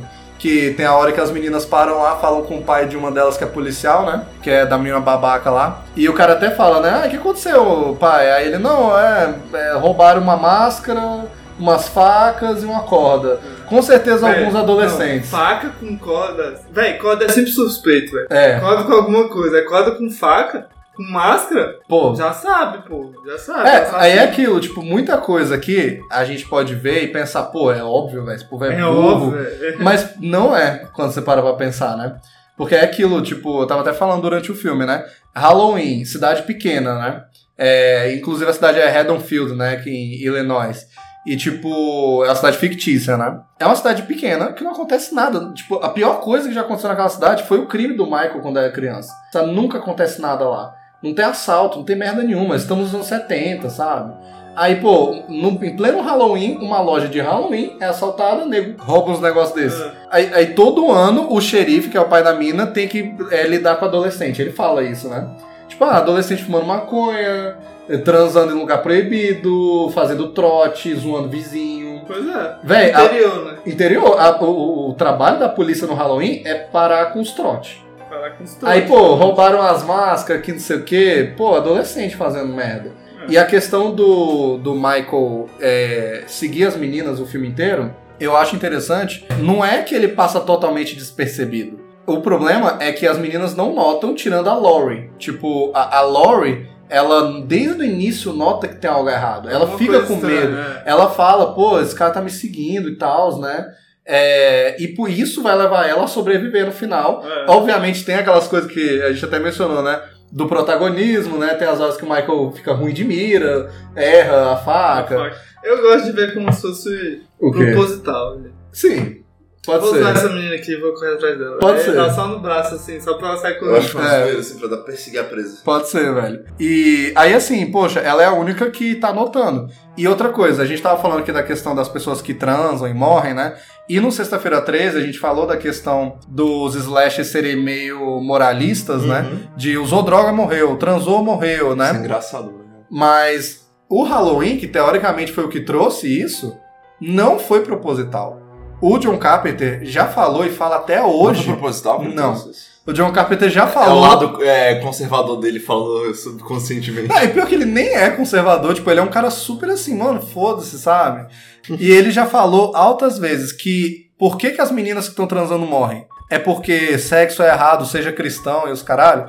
Não, é porque elas estão distraídas. Ele disse que não tem um senso moralista. A ideia dele é a Laurie sobrevive, Aham. sobrevive porque, um, ela é mais inteligente que as outras. Sim. Então, desde o início do dia, ela nota que tem um cara seguindo ela. Sim, Ela vai, ela decide ir na casa porque ela vê que tem algo estranho e tal no Sim. final do filme, né? E aí ela também é esperta. Tem as horas que ela tenta enganar o Michael, ela abre uma porta pra ele achar que ela É. entrou, ela entra no outro lugar. Ela realmente funcionou. É, é, ela realmente luta contra ele, ela machuca ele de várias formas diferentes. Ela crafta a arma dela lá É, com, com, com arame na hora, o- velho. Cabide. com cabide e tal. Você vê que ela é inteligente. Não, vai, não é uma arma, ela só cutuca ele com cabide. É, ela, ela fura o olho, né? É. Ela acerta, ela deu sorte. Sim. Deu e- sorte. E até, tipo, ela é, se preocupa com as crianças, que ela tá sendo babá, ela tem. Ela salva as crianças no fim das contas, Enquanto né? da primeira lá, deixa Então, a criança pra morrer na casa do Sim, não, a primeira babá é ridícula, aquela amiga dela lá.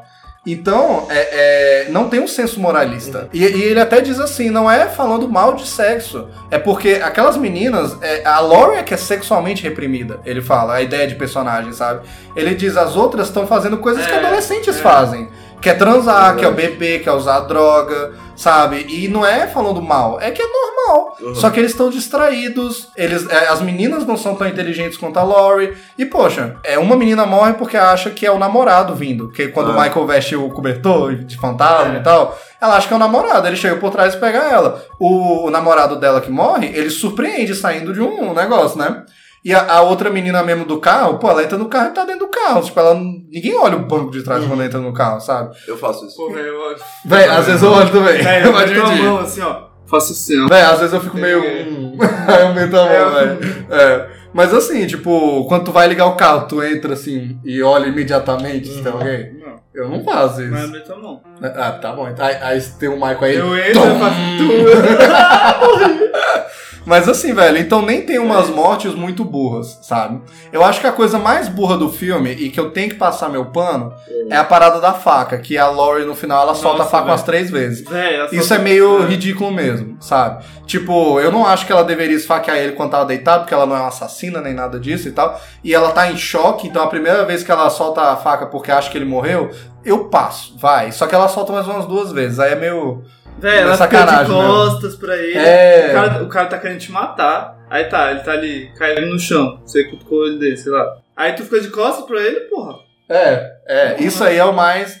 Assim, mas eu acho que não tem nenhuma coisa tipo sexta-feira 13. Tipo, ouvi um barulho no mato escuro, vou ali ver. E estou pelada. Não tem isso, sabe? Não tem. Inclusive, esse filme, ele quase não tem violência.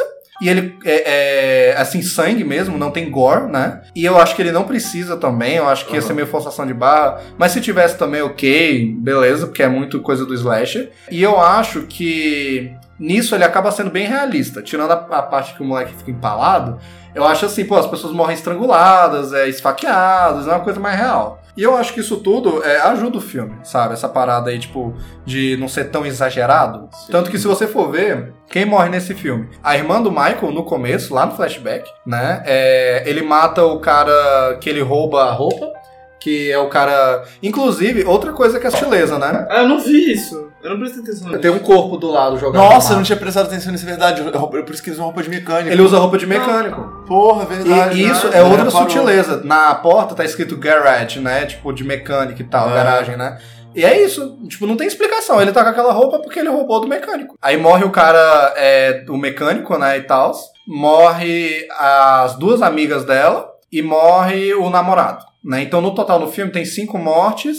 E as mortes principais de adolescentes e tal, no presente, são três. Isso é extremamente baixo até para um filme da época de Sexta-feira 13, né? Mas eu acho legal porque isso torna o filme real, sinceramente. Olha, vou falar aqui da minha experiência, da minha experiência como é, é, Eu matei 500 é, é porque assim, é difícil matar, tô zoando. É difícil matar, é complicado. Isso é logística. É, velho, tipo Você assim, menosprezando o Michael Myers pelo que ele passa. É, uma coisa muito, que foi muito impactante na época foi a parada de fazer a história se passar num subúrbio americano.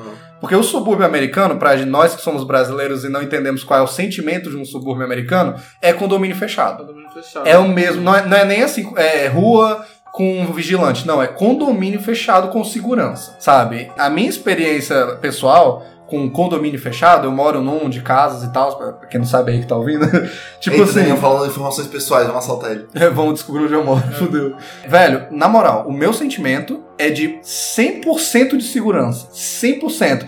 A ponto de que, pô, eu nunca durmo de porta aberta. Eu não faço isso. Eu tenho um senso. é, pô, eu tranco as portas, eu tranco a porta do meu quarto quando eu vou dormir e tal. Eu, eu sou meio neurótico com essas coisas. Mas, por exemplo, enquanto eu tô acordado, eu me distraio, eu tô editando o podcast, tô vendo um filme, tô cozinhando, às vezes de madrugada, sei lá, fazendo qualquer coisa. Eu às vezes esqueço a porta aberta. Esqueço. Aí quando eu vou ver, caralho, são 3 horas da manhã e a minha casa tá escancarada. Quando eu tô sozinho, sabe? E eu saio fechando. Até a porta do portão? Não, não, portão não. Ah, tá, Mas tem portão. vizinhos meus que dormem com portão É, real. e porta da frente aberta. Eu já vi Velho, isso, velho, velho. Isso é Isso coisa também. de gente doida, velho. Mano, é coisa de gente louca. Acho que a gente louca, velho. Porém, eles fazem isso por causa desse sentimento de segurança. Segurança. Mano, quem mora é, num lugar mais assim, que tem assaltos e tal de casas, e eu conheço gente que mora em lugares assim, nunca velho. dormem, com, não deixa Eu a casa mesmo. aberta o dia todo. Eu- nem eu, eu mesmo também faço isso, velho. Sim. Nem durante o dia eu gosto de deixar a casa a porta aberta. Total, velho. Aí o que que rola? Eu- O sentimento é esse. E eu fico pensando, velho, eu fico colocando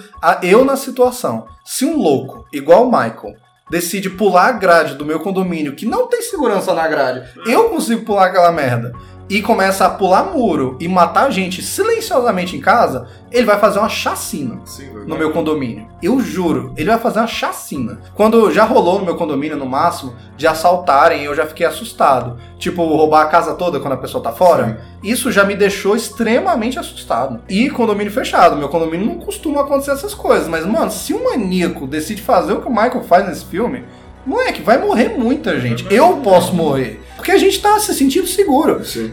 Ele pode matar gente a noite inteira, ninguém percebe, a não ser que alguém grite, e ainda assim, eu escuto grito às vezes de vizinho, não sei nem o que é, velho. Eu não vou ligar pra polícia, sabe? Isso é. é foda de pensar. Mas é real. E o medo que os americanos sentiram na época de ver esse filme é, foi esse. De tipo, não estou seguro na minha casa. E isso foi muito cabuloso pra eles. Porque o sentimento é esse de subúrbio, e ainda mais subúrbio, cidade pequena, classe média e tal. Véi, não rola nada, não tem nada, sabe? Por que, que eu vou fechar minha porta? Por que, que eu vou achar que esse maluco me seguindo realmente é um maluco? Tipo, o Michael. É, velho, o Michael se safa com muita coisa na- no filme porque as pessoas não estão querendo enxergar o que tá acontecendo. Elas nunca querem ver que o pior vai acontecer. Sabe? A única pessoa que tá enxergando é o doutor e todo mundo acha que ele é doido. Ele fala com o xerife: é, Death has come to Não, a mas little ele, town. é, mas ele é meio dramático. Ele é, velho, ele é, ele é. Não, até o ator falou que achou o texto um pouco exagerado e tal, né? E é mesmo. Mas eu gosto desse exagerado do, do psiquiatra, né? Mas ele é o único que fala e todo mundo fica, velho, isso é loucura. O xerife até fala, você é doido. E se você tá certo, pô, é, é, Deus me livre, né? Aí o Michael se safa. Ele saía dirigindo por aí, ele sai andando de máscara por aí, em plena luz do dia, e as pessoas não darem bola pra ele, eu não acho que é algo que eu tenho que passar pano. Eu acho que é algo extremamente plausível e real. Ainda mais no Halloween, velho. Velho, se, assim, ó, sim, velho, Halloween. cara, É. Se no dia do Halloween eu vejo um cara adulto andando na minha rua com uma máscara, eu vou achar, eu vou ficar encucado. Eu fico. Eu vou ficar, é é, eu- mas eu vou ficar Mas eu meio, não vou, tipo, É. vou ligar pra polícia agora. Não. Eu vou ficar encucado com eu vou isso. ficar assim, velho, que coisa estranha. E se ele parasse e olhasse pra mim, eu ia me sentir como uma Laurie, tipo, eita. Assim, tipo, intimidado. Pera, sai correndo, velho. Aí, aí eu ia até comentar com quem tivesse em casa, tipo, que isso? Aí eu ia olhar de novo, ele Aí não tá vê- mais lá. é, é, igual chega- ela. Chega na, na Aí eu ia deixar quieto. Eu ia deixar quieto. Eu não ia, tipo, caralho, polícia, É, o cara eu- tá aqui olhando na minha casa. Ele- na lanchonete lá, véi, tu viu aquele cara doido lá de máscara? Aí, bicho, uma moça eu vi, não sei o que, ia ser isso. Uma moça. Aí, velho. passou aqui Esse mais tipo cedo e tal. é, Como que conversa vai de- ser desse maluco? Velho, ia ser desse jeito. de... E, e o Michael se safa muito por causa disso, porque ninguém quer enxergar a verdade. Tem um É. serial killer louco andando e stalkeando mina, querendo matar pessoas. As pessoas se recusam a ver, né, mano? As pessoas se recusam a ver essas coisas. Elas sempre acham que nunca o pior vai acontecer, muito menos que o pior acontece com elas. Sabe? Nunca. E as pessoas. e Isso é, é o, o medo primordial do ser humano. Eu acho que é com isso que o Halloween brinca. O medo do desconhecido, o medo da falta de humanidade e, e de emoção do Michael, motivação. E o medo de que o pior vai sim acontecer com você. Com você, né? Sabe? Você vai lidar com essa situação que é uma coisa extraordinária. Aham. E ainda por cima, a matança sendo menor nesse filme é real também, porque pensa, ele mata todo mundo dentro de uma casa. É uma casa só. Então é super plausível. O cara invadiu uma casa, matou uma menina que tinha lá dentro, um, um casal que é amigo dela foi lá porque eles tinham combinado. Uhum. Aí ele mata eles também dentro da casa e ele ataca a Lori só quando ela entra dentro da casa. É muito relacionado nisso, de... factível. De a gente ver um, Ignorar, uma coisa né? muito estranha, é só achar estranho, não avisar ninguém, E releva, foda-se. e foda-se. É, e é o que eu tava dizendo mesmo sobre a casa. Tipo, no fim do dia, o que aconteceu? Um maluco seguiu umas meninas durante um dia, invadiu uma casa e matou quem tava dentro. Que foi, no final das contas foram quase ok. três pessoas. Sim, listening. Mas então, super plausível. Plausível. É, o rolê do Lázaro, velho. História de É, aí. ele entrava em Ele cada casa e matava. É, ele entrava em é, chácara, mas ele invadia e rendia as pessoas porque ninguém tava preparado. 200 policiais É, ninguém porque pegou, né? ninguém, ninguém Sim, velho, essa parada dos policiais mesmo, tipo, é, é, principalmente nos Halloweens recentes, no Halloween Kills esse ano, é, é meio ridículo isso dos policiais não pegarem o Michael, mas ao mesmo tempo eu lembro de um Lázaro da vida. É, foram Eles- 200 e o cara Mano, escapou É, e o 200 policial tava fazendo vezes. TikTok, velho. TikTok, Ah, não, velho. atrás do cara. Se fudeu. Os caras vão ver onde ele tá. E o Lázaro usou rede social pra ver onde os policiais estavam pra fugir. Não, é ridículo. Mas, então tudo isso eu acho extremamente plausível. E isso assusta mais ainda, sabe? No filme. Eu acho que é super feliz nisso o filme, né? É, ou infeliz. Sei, né, velho? Mas, é, é, assim, falando do doutor em si, tipo, a gente mencionou que era um pouco exagerado e tal, né? ele é meio fofo, velho. É fofo. meio O que, que vocês acharam dele no geral? Do Dr. Velho. Eu achei ele meio dramático demais. né? Eu, eu gosto. Eu gosto quando ele chega. Quando Ah, o o- demônio. E o cara ele ficava louco assim, ah, você tava com vento, tá ligado? Ele tava assim. tipo assim. Velho, eu, eu lembro. é, eu acho muito engraçado quando o Michael foge, que aí ele fala: The evil is gone! The evil escaped! Escape. É. O mal se foi. é, ele se sente guardião assim do, do, do mal, assim. Do mal, velho. The evil! Velho, mas eu acho que combina, Engraçado, saca? Eu velho. gosto. Combina, eu gosto. Eu, e, velho, o ator é incrível, Eu velho. gostei da reação do xerife. O xerife, tipo, velho, que velho maluco do caralho, sim. velho. É, é, eu acho legal porque eles reconhecem o exagero dele. É, velho. Tipo, por isso que eu acho que não fica cartunesco. Porque todo mundo olha e fala, velho, tá exagerando. Não, e a porra daquela decisão que o bicho não tomou, ele falou, cara, pega e chama. Ele falou, vou, vou cham- mandar pra delegacia e botar na rádio, televisão, todo mundo atrás do maluco. Ele não faz isso, tipo. Por quê, Não, é, velho? mas tem, ele tem, tem. Ele é meio duvidoso, velho. O psiquiatra? É, Porque o psiquiatra não quis que o xerife noticiasse nos é, lugares. pois é.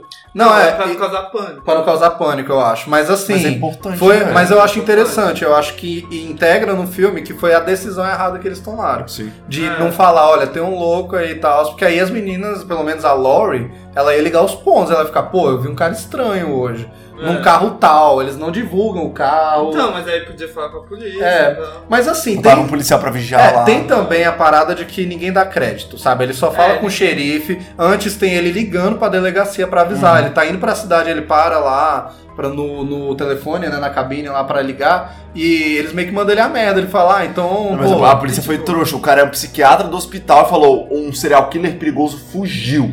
Não, mas, não, mas não não- é, ele não é serial Não killer. é serial Ele- killer. Ele, teve um caso na infância. E outra? E ele foi pro psiquiatra a vida inteira. E outra, olha, ele teve um caso na infância, nessa cidade, Redonfield, ele matou a irmã quando era criança, e todo mundo pensou, pô, criança perturbada, foi pro É, hospício, e não é tipo caso de FBI pra Não ele, é. polícia. Ele só fala E, e não tem, tipo, não tem investigação, ele foi lá e matou a irmã. Aí, Aí só- foi enviado pra um lugar juvenil de, de psiquiatria. Aí, pô, ele escapou e ninguém sabe onde ele tá. O cara, que é o psiquiatra, fala, velho, ele vai pra cidade natal dele. Mas aí ninguém acredita. Tem muita gente que fala, o cara do hospício fala, você não sabe pra onde ele vai e tal, né? Pô, Rendlefield é não sei quantos quilômetros daqui e tal. E ele diz, eu sei que ele vai. O xerife diz também, será que veio? Será que ele tá mesmo? Não, é verdade. Aí ele diz, eu conheço, é o meu paciente. Só que o povo não liga. Ainda mais que ele é dramático, aí o povo acha ele doido. Só que eu acho interessante É a igual eu, parada. ninguém acredita em mim porque eu sou dramático. Sim. Mas eu acho interessante a parada do, dele ser muito dramático, porque fala com o fato dele ter muito medo do Michael. É. Tipo, e ele. E eu acho legal o ato dele ir atrás do Michael, dele se sentir guardião. Que é realmente, ele sente que ele tá protegendo as pessoas Sim. do mal absoluto. É. E que ele, ele até fala no começo, por mim ele nunca, nunca, nunca vai sair daqui. Né? Eu tenho que deixar ele preso como um bicho mesmo. Que ele é. E aí quando ele escapa, ele se sente no dever de ir atrás. Ir atrás. Tanto que no fim é ele que É ele que mata, mata entre aspas, né? Ele dá os tiros lá que deveriam matar o Michael, né? É, e até, tipo, essa cena do final, que o Michael cai e tem o corpo caído, e a gente pensa, pô, acabou. E aí, quando ele olha de novo e o Michael fugiu, o ator, ele até falou pro diretor, ele disse, olha, essa cena, que ele vê que o cara sumiu, tá vivo ainda, eu posso interpretar como surpresa, tipo, oh my god, um olhar desse, ou eu posso interpretar como eu sabia, Eu que isso ia sabia acontecer. Aí o diretor, pô, faz os dois. E o que foi pro filme é o eu sabia. Por isso que ele olha, se assusta, só que ele dá uma olhada tipo, Mike, onde você está agora? Tipo, é uma olhada assim, sabe? E a cena final, final, as cenas, né, no caso, eu acho extremamente desconcertante, que é a cena dos lugares escuros e com a respiração do Michael, sabe? É, não, é. Porque Esse lance da respiração é muito legal. é, velho, que é o É. É, é como se estivesse na máscara mesmo, né? Tipo, ele não É. tá respirando muito, assim. não tá. E a respiração fazendo barulho. É. e ele mostrando todos os lugares do filme, as casas, os cantos escuros e tal. Aquilo foi decidido na Quem que são os edição. pais dele? Oh, mas ficou legal, eu Michael, gostei. Eles não falam. Pois é, fala, porque né? eles não Ele- aparecem. eles dizem que a casa tá vazia desde que aconteceu o crime. Então Mas- dá a entender que eles foram embora eles da foram cidade. embora. Mas em nenhum filme mostra os que aconteceu com os pés deles. Mostra aquilo que eu tava falando pra vocês da franquia. Tipo, Sei. no 2 eles inventam que a Laurie é a irmã perdida dele. Aí eles falam que, que os pais morreram logo depois num acidente e ela foi adotada pela família Strode, que é a família que criou ela, por isso ela, ela é Laurie Strode, não Falta- falta Myers. de criatividade, hein, velho? Os bichos matam, tipo, é, uma galera morreu assim depois, você falou, né? É. Os pais dele morreu, depois a Laurie morreu em outra vez. É, no quatro- De acidente de carro. No 4, a atriz não quis voltar. Aí, pô, a Laurie teve uma filha aí e morreu de um acidente de carro. É tudo assim, velho. Tudo acidente de carro. É. E assim, eu acho que o, o, o fato dele agir dessa forma, eu acho interessante, porque é, é, tipo. Tem gente que defende Mas eu acho que é só. É, é, fã- é teoria de fã mesmo. E tudo bem ter essa teoria. Tem gente que defende a parada de que o, o Loomis é meio que o Dr. Frankenstein pro monstro de Frankenstein. Tem gente que diz que É, ele é o bicho que. Ele é o bicho que. Ele é que deixou o Michael doido. É. Mas assim, eu não acredito. Eu, eu acho divertido pensar isso, velho. Só que eu não acredito muito nisso, porque o Michael fez as coisas ruins antes dele. E ele, como psiquiatra infantil, tentou se aproximar do Michael. O Michael não fala nada desde que matou a irmã. Então, não sei, o Michael se fechou pro mundo e se transformou no shape, no nada. Sozinho, sabe? E o Loomis só tem muito medo. E o Loomis pode mesmo não bater tão bem nas bolas, ser meio doido, assim, sabe? Eu acho que fala com o personagem. comprou uma pistola. Ele comprou pra matar, matar o, o Michael. Michael. Eu vou matar a porcaria do Michael, velho. Cadê É, a família desse psiquiatra? Ele não tem, velho. Até nos outros filmes, nas sequências, que ele sempre volta, ele vai ficando cada vez mais louco. Tá ligado? Tem um lá que ele pega a sobrinha do Michael, que é criança, né? Tipo, a filha da Laurie, e ele, tipo, dá uma, tipo, Where's the evil? Where's the evil? Tipo, balançando, e a menina começa a chorar. Eu não sei, pô. Véi, eu acho interessante, eu acho interessante. Mas principalmente no primeiro, é que ele falou, ele é meio fofo mesmo tempo. Tipo, É meio fofo. é- ele parece ser um- uma pessoa de bem, sabe? Que, que é, meio, é meio assustado. É. Ele é assustado. Assustado. Mas, mano, ele foi o médico do Michael durante 15 anos. Exclusivamente. E a ficha dele não tem nada. É, Durante esses 15 anos. 15 anos. Ele só foi isso, velho. Tipo, ele tá perturbado, sabe? É. Ele tá perturbado. Aconteceu, de uma criança assassina por 15 anos. Sim, sim, total. Ele lá, criança, sai daí. é, aquela hora é muito boa, que as crianças vão na casa do Michael, aí ele. Ei, crianças, saiam daí agora. O que eu acho melhor dessa cena é a cara de satisfação que ele faz. É, tipo, assustei o moleque, velho. Salvei duas crianças. Salvei das crianças, moleque. É muito bom, velho. Eu gosto do Dr. Loomis, eu acho ele maravilhoso, velho. Tem muita gente que considera que depois do Michael ele é o maior personagem da franquia. É, eu concordo. Eu concordo. Hoje em dia, ele talvez seja menor do que a Laurie, porque o ator já morreu, infelizmente. Ele morreu em 96, eu acho. E o último filme dele foi Halloween 6. O último papel foi do Dr. Loomis mesmo, né? É, foi o papel que ele ficou mais conhecido e tal. E, e nos novos filmes, quem voltou foi a Laurie, né? A atriz que ainda tá viva, né? E tudo. É, então, ela acaba que hoje ela é mais famosa que ele. Por causa disso, com as novas gerações. Mas para fãs da franquia, conhecedores e tal, acho que depois do Michael é ele. Tanto que ele aparece em todos os filmes, a Laurie não, né? É, e depois ela, com certeza, assim, sabe? Principalmente depois dos filmes mais modernos, em que ela volta e tal. E ela é praticamente a Sarah Connor, né? Tipo, vou. Ela tá igual ele, ela tá, tipo, cheia de arma, eu vou matar esse filho da puta quando ele aparecer, velho. Max Mion. Véi, é porque a gente, enquanto a gente tava vendo o filme, a gente decidiu que é, a versão brasileira de Michael Myers é Marcos Mion. Marcos Mion, velho. Marcos Mion chegou à sua cidade, xerife. não, não, velho. Delegado. Delegado. Delegado, a morte chegou, o mal está aqui. Marcos Mion retornou à sua cidade. Max Mion retornou. Beijão aí, Marcos Mion, tá foda. Mas- Faça cosplay de Michael É, Myers. pronto. Marcos Mion é grande, velho. O chefe, ele, é tem famoso. shape, velho. Ele é uma shape, assim, velho. Marcos Mion mataria um pastor alemão. Ai, velho. Mas. Caralho, velho, passou na mão. velho. A parte do cachorro é foda, velho. É, é, e aquilo é pra estabelecer a força sobre-humana. Tipo, o pastor alemão com raiva indo pra cima dele e ele estrangulou o cachorro. É, mas eu acho. Ele come o velho. cachorro. Velho, ele come. Ele come Ele o cachorro. come o cachorro. Não, é, acho que é outro, eles acham antes. Eles acham antes. É verdade? É, porque, pô, ele não voltou pra casa dele. É verdade. Eles acham o cachorro na casa dele. Caraca, velho, imagina se o Marcos Mion come seu cachorro. Já pensou, velho? Caralho, Marcos Mion, mouse, velho, mouse. velho. Mandou mouse. é, velho, é, é foda, é foda, filho. Ah, uma curiosidade sobre o Dr. Loomis é que, primeiro, ah, o nome dele também é homenagem a alguém, que eu não lembro quem é agora e tal. Mas eles pensaram em outros dois atores que tinham muito nome também pra, é- pra época, que é o Peter Cushing, que, é, para quem não lembra, ele fez. É... Caralho, esqueci o nome dele, velho, mas é o comandante da Estrela da Morte no primeiro Star Wars. Aquele que é velho. Específico, mano. No, no- não, mas é o papel que ele é mais conhecido. No primeiro Star Wars, na Estrela da Morte, tem um Sei. personagem, é o Tarkin. É o Tarkin. Eu não lembro do nome, mas eu sei quem é. É, então, ele foi chamado pra ser Dr. Loomis, mas eles não pagavam bem, então ele não, Como eles não pagaram? aceitou. Então, eu, eu vou dizer aqui. É, e eles queriam também o Christopher Lee, que foi quem mais famosamente interpretou Drácula nos anos 70, 60. Isso é. Ele foi o Homem da Pistola de Ouro no, no filme do James Bond, ele já foi vilão de Bond. Pô, mano, mas era uma produção independente, mas os caras miravam alto, saca? Os dois recusaram por dinheiro e depois de ver o filme, o Christopher Lee disse que foi o maior erro da carreira dele. Ele ia amar interpretar o Dr. Loomis. E recusou só por causa de dinheiro, senão ele teria feito. Ah, mas assim, Daniel, eu entendo, cara. Não é só por causa de dinheiro. Tipo, esses caras famosos direto, eles devem ver se receber várias propostas, já tua carreira consolidada, você parar pra fazer um filme independente que paga mal, sabe? É meio difícil, assim. Ah, mas eu acho um pouco de estrelato. Cara, mas não é, Daniel. É, é muito- estrelinha, É estrelinha, é estrelinha. é, não, é cara. estrelinha. É muita proposta que essa galera recebe, não vale É a pena, estrelinha. cara. É estrelinha. Ó, vou dar um exemplo. É estrelinha. Não, falando sério.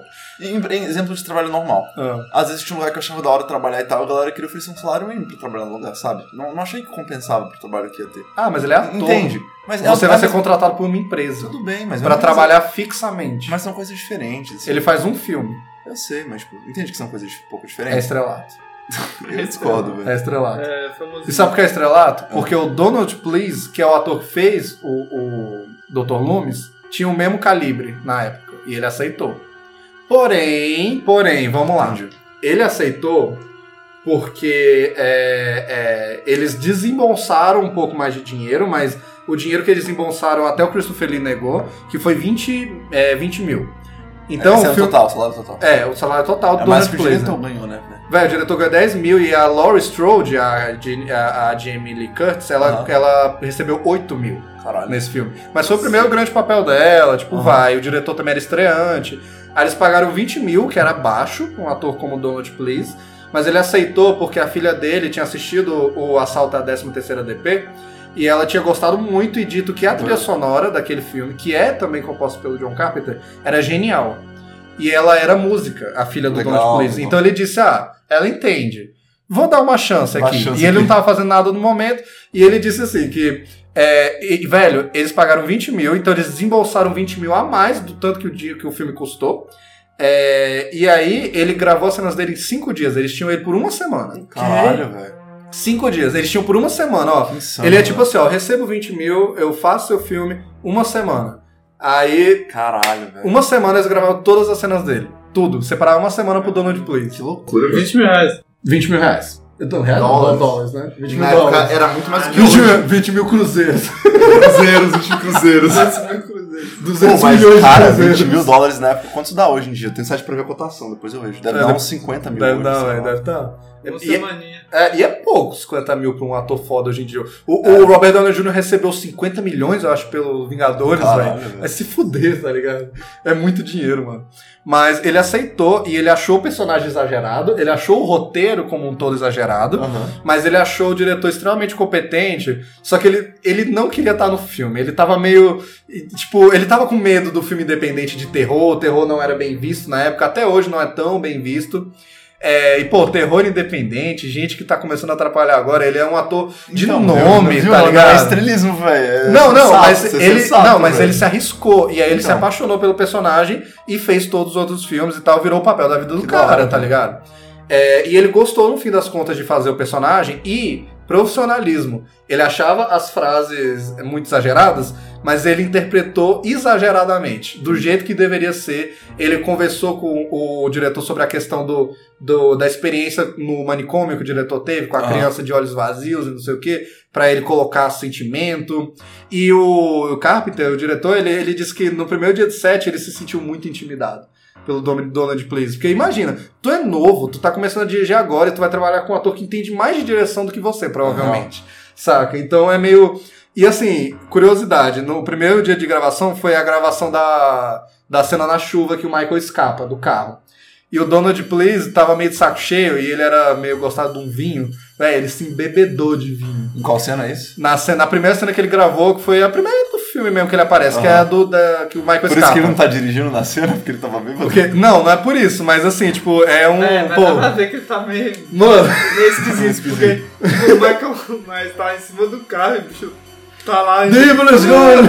E ele só chega depois de bola. Ah. Como, velho? Mano, pior que todo mundo, tipo, ficou, velho, o que, que vai rolar agora, sabe? E aí o, o- o- a galera da produção elogiou muito o John Carpenter, porque diretor tem que ser meio é, psicólogo também, ele tem que saber lidar com as pessoas, né, pra fazer funcionar. E ele lidou com a bebedeira do Donald Please, Caralho. né, e, e- e fez isso funcionar pra cena, pra ele ficar meio paranoico. Tipo, ó, tenta fazer meio assim, pra ficar um pouco exagerado também, já que ele tava bebo, sabe? E querendo voltar logo pro trailer dele e terminar de beber os vinhos dele, tá ligado? Mas aparentemente foi só essa que ele estava bêbado, né? Mas ele bebia durante o filme todo. Mas ele, é- tirando isso, ele foi muito profissional, sabe? E, e aquele dia meio que o diretor conquistou o respeito dele. Tá ligado? Tipo assim, tu lidou comigo bêbado? Tá, eu vou, vou dar o crédito aqui, tá ligado? Vamos fazer esse filme direito. né? Vou fazer esse filme direito, tá ligado? Então, pô, legal, interessante. Eu tava bêbado nessa hora, velho. Vai se fuder, mano. E assim, tem, é, outras curiosidades, tipo, tem algumas coisas de produção aqui que é muito curioso. Tipo, essa cena da chuva, a hora que ele quebra o vidro com a mão. Eu não sei se vocês Aí ele notaram. quebra no tapa, velho. No tapa. Ah, dá um tapão. Mas eu não sei se vocês notaram, quando você vê, não dá mais pra desver, mas ele quebrou com uma chave de fenda que eles botaram na mão dele, e ela tá pintada de cor de pele, mas você consegue claramente ver a chave de fenda. Caralho. É. Até que eu vi que tinha alguma coisa estranha. Tem alguma- eu também sempre notei, aí depois que falaram eu fui assistir de novo, e aí, véi, não dá mais pra dizer, tem uma chave de fenda na mão dele. de novo, velho. Sim. Vamos ver, eu quero ver isso. Tem, tem a chave de fenda, velho. É, é aquelas coisas legais de filme antigo, né, velho, né, que, tinha que rolar, velho. É, ele só fica, tipo, metendo a mão na cara dela, assim, ó. É, Ah! da, da enfermeira. É, pois é, é, Essa enfermeira, inclusive, ela volta pra mais dois filmes, a mesma atriz. Ela, ela aparece no Halloween H2O e ela aparece no Kills esse ano. Eu me surpreendi, tá bem velhinha. E, e, e ela ainda tá traumatizada com aquela noite. Eu fico tipo, ah, velho, não sei. Talvez. Talvez, não sei. Acho- Não achei Será que- traumático Ah. Ah, talvez, velho. Um cara meio que meteu a mão na cara dela lá e ela ficou com medo de morrer, talvez. É. É, mas enfim, enfim, curiosidades, curiosidades. Pô, teve que botar o pé, velho. Com aqueles doidos, velho. É, só que eles botaram os dois pra dentro, ficaram, Beleza, opa, mano. Oa! Uma coisa que eu não mencionei aqui, mas eu tenho que mencionar, sendo um episódio sobre o primeiro Halloween, é quem interpretou o Michael Myers, né? Quem tava atrás da, da máscara, né? E quem tava era um cara chamado Nick Castle. E ele era um amigo de faculdade do John Carpenter. Ele ficou sabendo que eles iam gravar o filme perto da casa dele, que inclusive, outra O curiosidade. ator do Michael Myers. Sim. Que inclusive é outra curiosidade. Eles gravaram na Califórnia, no verão. Então, eles tentaram disfarçar algumas palmeiras que tinha lá. Né? Tem uma hora na casa do Michael Myers que tem uma árvore assim no canto, é uma palmeira, mas eles Caraca. conseguiram disfarçar. E, e as folhas, eles levaram um sacão de folha de, Que Caralho, zoou, velho. né? de árvore pra ficar jogando pra, na rua. Velho, eles jogavam na rua inteira Caralho. parecer que era outono. Tanto que tu vê que as árvores estão verdinhas. E tem umas É, folhas no chão e tal. É, velho, produção. Umas palmeiras e folha assim É, de maple, sabe? Isso, Esse de design de produção, né, velho? E aí, pô, ele morava lá na Califórnia, tava pertinho da casa dele, ele era amigo do diretor e ele queria ser diretor. Então Hum. ele, ele perguntou se ele podia acompanhar a produção pra é, aprender a dirigir, ver como é que funciona o um set. do filme. Aí o, o John Carpenter disse, pô, eu, tudo bem, ó, vem e tal, mas por que tu não faz alguma coisa e tal? O cara, não, pô, eu ajudo quando estiver lá. Aí quando ele foi no dia, aí o diretor ficou encucado com o jeito que ele anda. Ele percebeu assim, pô, tu anda meio, Meio nome estranho. meio retão, assim, meio, né, tinha um pote e tal. O cara era grande, né, e tudo, era alto. Aí ele falou, por que que tu não anda pra lá e pra cá e, e é o assassino? Tu vai estar mascarado, não vai aparecer, e eu te pago 20 pratos a hora, assim, tipo, tá ligado? Aí ele, pô, aceito. E ele, pô, ele queria estar num set de filmagem, ele ia fazer qualquer merda. De graça. Sim. E no Ainda fim, mais pra ser o personagem. personagem principal. E assim, no fim, ele amou ser o Michael Myers, até hoje. É- Ele até falou, pô, é o trabalho que eu mais vou ser conhecido pro resto da minha vida. Ah, que eu fui o Michael Myers num filme. Ele ficou fez assim- algo legal depois ou não? Então, ele virou diretor também, ele, ele roteirizou vários filmes. Ele dirigiu um bom. Ele, ó, eu nunca assisti, aliás, eu assisti na infância. Mas o filme mais famosinho que ele dirigiu foi Denis o Pimentinha, nos anos 90. Ah, eu já vi. Eu vi na infância, eu gostava, mas eu não lembro agora. nada.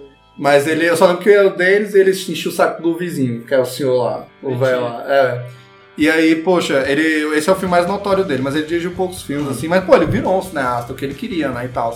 E aí ele fala, pô, mas eu sou mais conhecido por ter sido Michael Myers, né? E tem muita falta de set, ele do lado da máscara, tem ele com a máscara assim na cabeça, como um chapéu, e ele dando cerveja pra máscara, velho, tem um monte de foto de set incrível, né? Ficou amigo de todo mundo, amigo da Jamie Lee Curtis. da hora, velho. Véi, foi um rolê essa produção. Rolezão. Ronaldinho É, ape- apesar da- do, do apressado, esse filme foi gravado em 20 dias. Caralho. Caralho. Menos de um mês. Foi um tipo, véi, véi. sem nenhum dia de descanso. É tipo, pá, pá, pá, pá, pá. E é, uma questão técnica que eu tenho que mencionar é que o filme foi um dos primeiros filmes a usar Steadicam. Que é, pra quem não sabe, né, é a câmera que você bota no corpo e você vai andando e ela continua estéreo, né? Ela continua parada, Ah, né, e tal. E você pode sair andando, correndo, que ela vai ficar parada. Esse foi o segundo filme a usar e o primeiro filme de notoriedade. E, e, é, acho que o Lourenço até mencionou antes, né? Os 70 mil. Tipo, eles gastaram 70 mil só pra conseguir as câmeras da Panavision. As câmeras desse filme Esse filme é bonito. são absurdo, velho. Esse filme é bonito. Esse filme é muito bonito. E é aquilo, o diretor ele falou: vou gastar muito dinheiro com as câmeras porque é independente, mas eu quero que as pessoas assistam e não sintam que é um filme feito em casa. Que é um filme de estúdio, apesar de não ser. Foi um filme de rolê, mas você sente que ele é bem feito. E um filme é, que você sente que é de É. rolê, e é de rolê, é tipo Sexta-feira 13. É. Que é feio, é é, fechado. E tal, uns ângulos meio feios. Esse é extremamente bem dirigido, a câmera é bonita e a Steadicam é... é incrível. E a Steadicam que eles usam na primeira cena do filme, que é a da casa, do assassinato, né, velho? Porra, aquela cena eu acho fodíssima. Sabe? Que, que é tudo um take só, teoricamente, mas foram três takes, né? Porque eles não conseguiam, o rolo acabava toda vez. Foi uma noite inteira pra gravar essa, essa é, sequência. Cortam três vezes, mas mantém aquele senso de um só, né? Um take só. É um plano sequência. E curiosidade, né? O, o- no plano sequência, né? O namorado sobe pra transar com a irmã do Michael.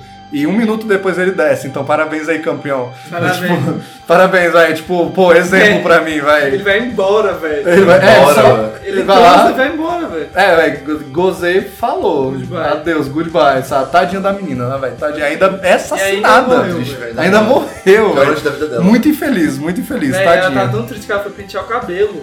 Nossa, você olhou no espelho assim, É. tipo, meu Deus, velho, o que foi isso, velho? que eu fiz. Caralho, velho. Merda, filho. Aí, poxa, então isso é uma curiosidade. Mas a cena é linda, maravilhosa. E foi a última a ser gravada. Tem esse. Sério? É, foi a última do filme a ser gravada, porque é a que mais botaram pensamento em cima, sabe? Que eles queriam começar assim, boom, olha esse filme, Aham. velho. Né? E, poxa, eu acho muito foda que a gente. Quem não sabe, né, descobre que é uma criança no final, né? É, fiquei. Você vê, pô, é alguém vestido de palhaço, tal. A menina fala, ah, o Michael tá por aí, É. mas você fica, ah, na época principalmente, quem é Michael? Aí foda-se, tipo, é irmão dela, tô nem aí. Aí, é, aí ela fala, tipo, Michael, né? E ele mata ela, e, mas mesmo que for o irmão, você pensar, mas já é o, o Michael Myers, o assassino do filme adulto. Aí quando eles tiram a máscara e é uma É, criança é, de 6 velho. anos. Eu nunca vi um filme começar assim. Velho, é um boom. O filme criança. começou, velho. Sabe? O assassino criança. Seis aninhos de idade. A minha irmã tem seis anos, velho. Velho, uma criança assassinar a própria irmã adolescente com seis anos. É um conceito É incrível. tenso. Sabe? E o começo é foda. E assim, a gente falou muito aqui do quanto custou, do quanto custou. E esse filme custou. Primeiramente, o diretor disse assim: Eu quero 300 mil pra fazer o filme, que é muito pouco, e na época mais ainda. Aí o, o cara pensou, poxa, beleza, só que o produtor. Aí que ele disse, né? Se tu conseguir fazer com 300 mil, eu dou tudo que você quiser, corte do diretor, o nome em cima do título, caralho, né? É, só que aí ele não tinha, então ele teve que falar com um cara chamado Mustafa Akkad, que é, para quem é fã da franquia sabe que ele foi o grande produtor de todos os filmes do Halloween até ele falecer. Aí assim, ele forneceu os 300 mil, só que o filme custou 320 mil, porque quando eles contrataram o Donald Please, eles desembolsaram mais 20 mil. Né? O produtor deu carta verde porque ia ter um nome de respeito.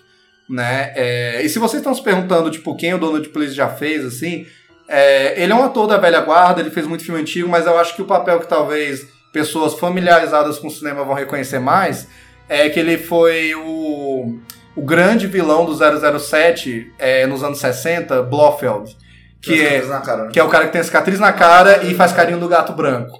É. Né? Ele é aquele vilão, tem vários atores que interpretaram, o Donald Please fez um só, Um filme só, mas ele foi o primeiro a ser o Blofeld. Louco. Então, tanto que a parada da cicatriz é reproduzida até hoje e é por causa dele. Que e, na, na minha opinião, de fã de James Bond, é o meu Blofeld favorito.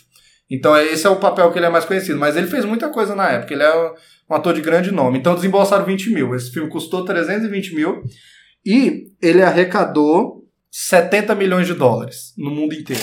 Caralho. Milhões. Traduzido para hoje em dia, esse dinheiro é 294,5 milhões. O que para um filme de terror é muito, é quase 300 milhões, sabe? Então, é um filme que é, é muito, barato, sucesso, velho. deu muito sucesso. E ele ainda, é, até hoje, se você ajustar para a inflação, dentro dos Estados Unidos, da franquia, ele é o mais rentável. Ele é o fez mais sucesso. E ele foi, na época, o filme independente mais bem sucedido de todos os tempos.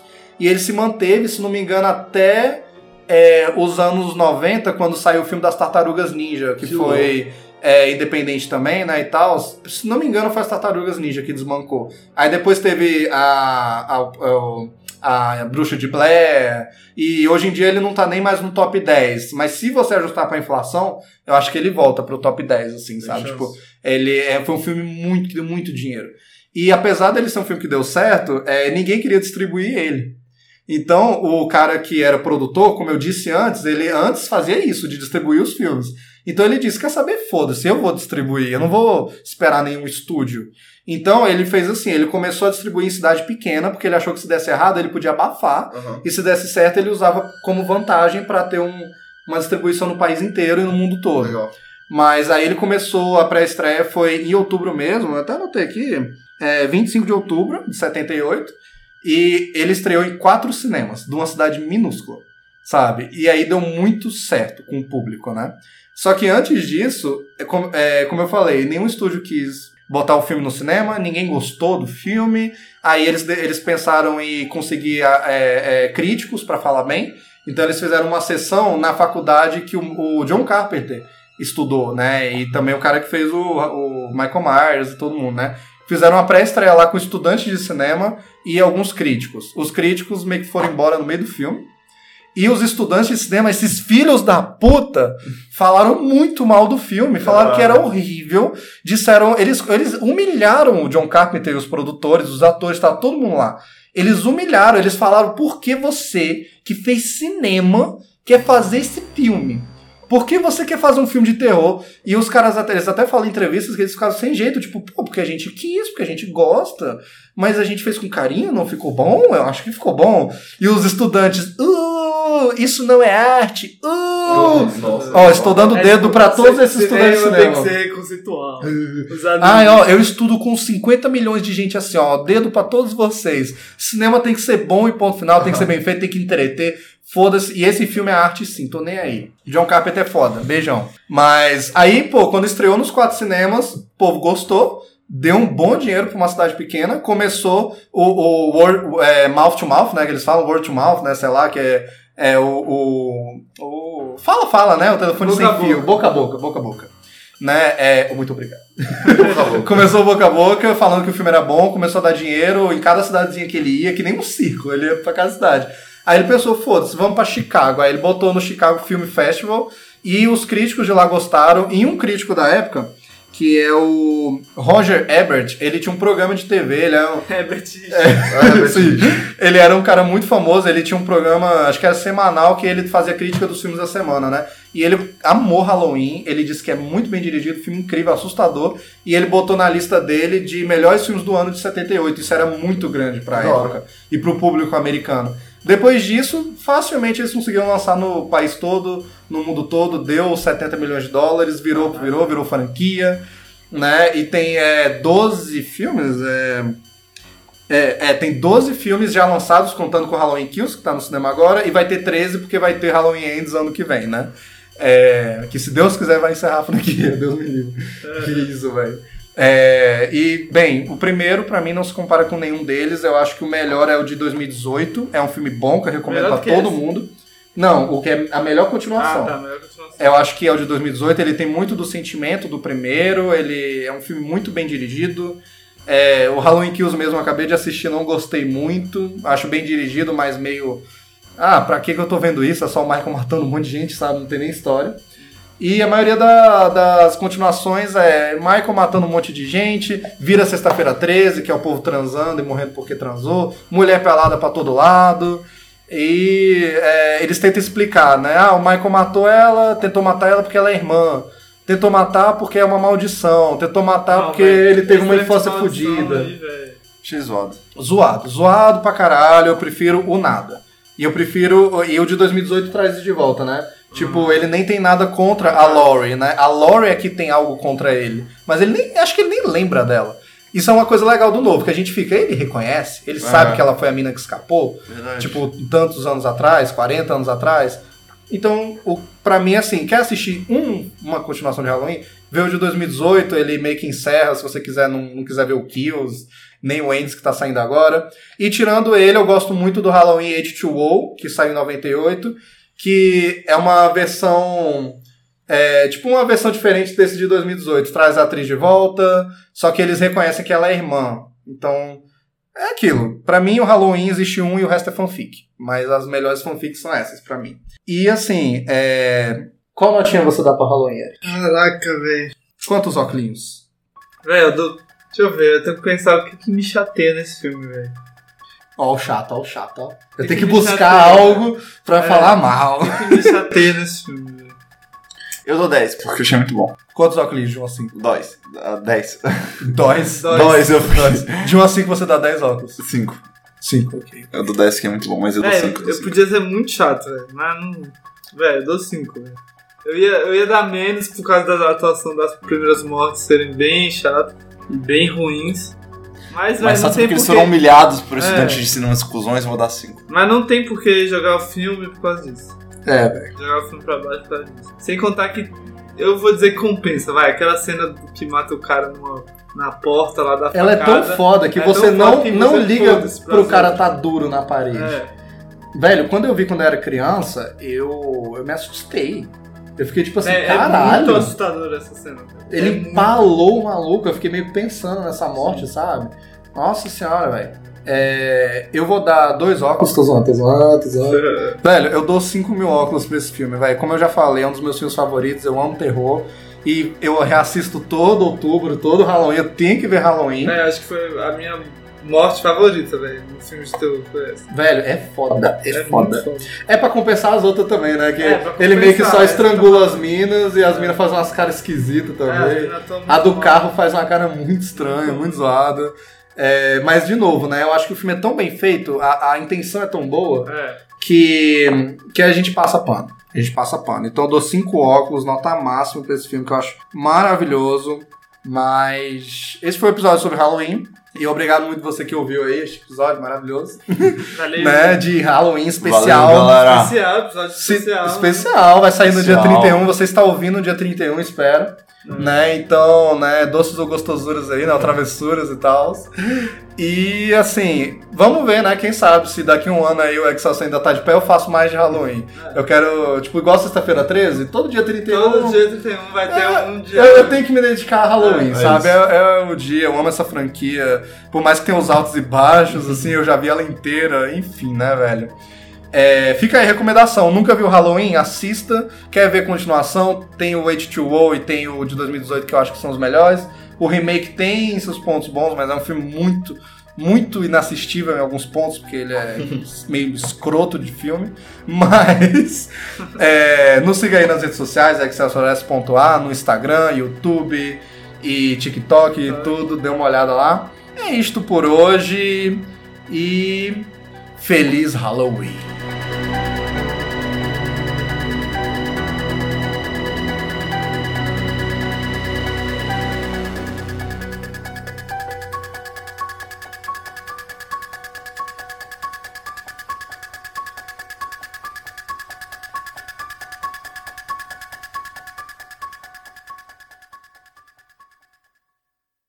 E no próximo episódio de Excelsior Cast.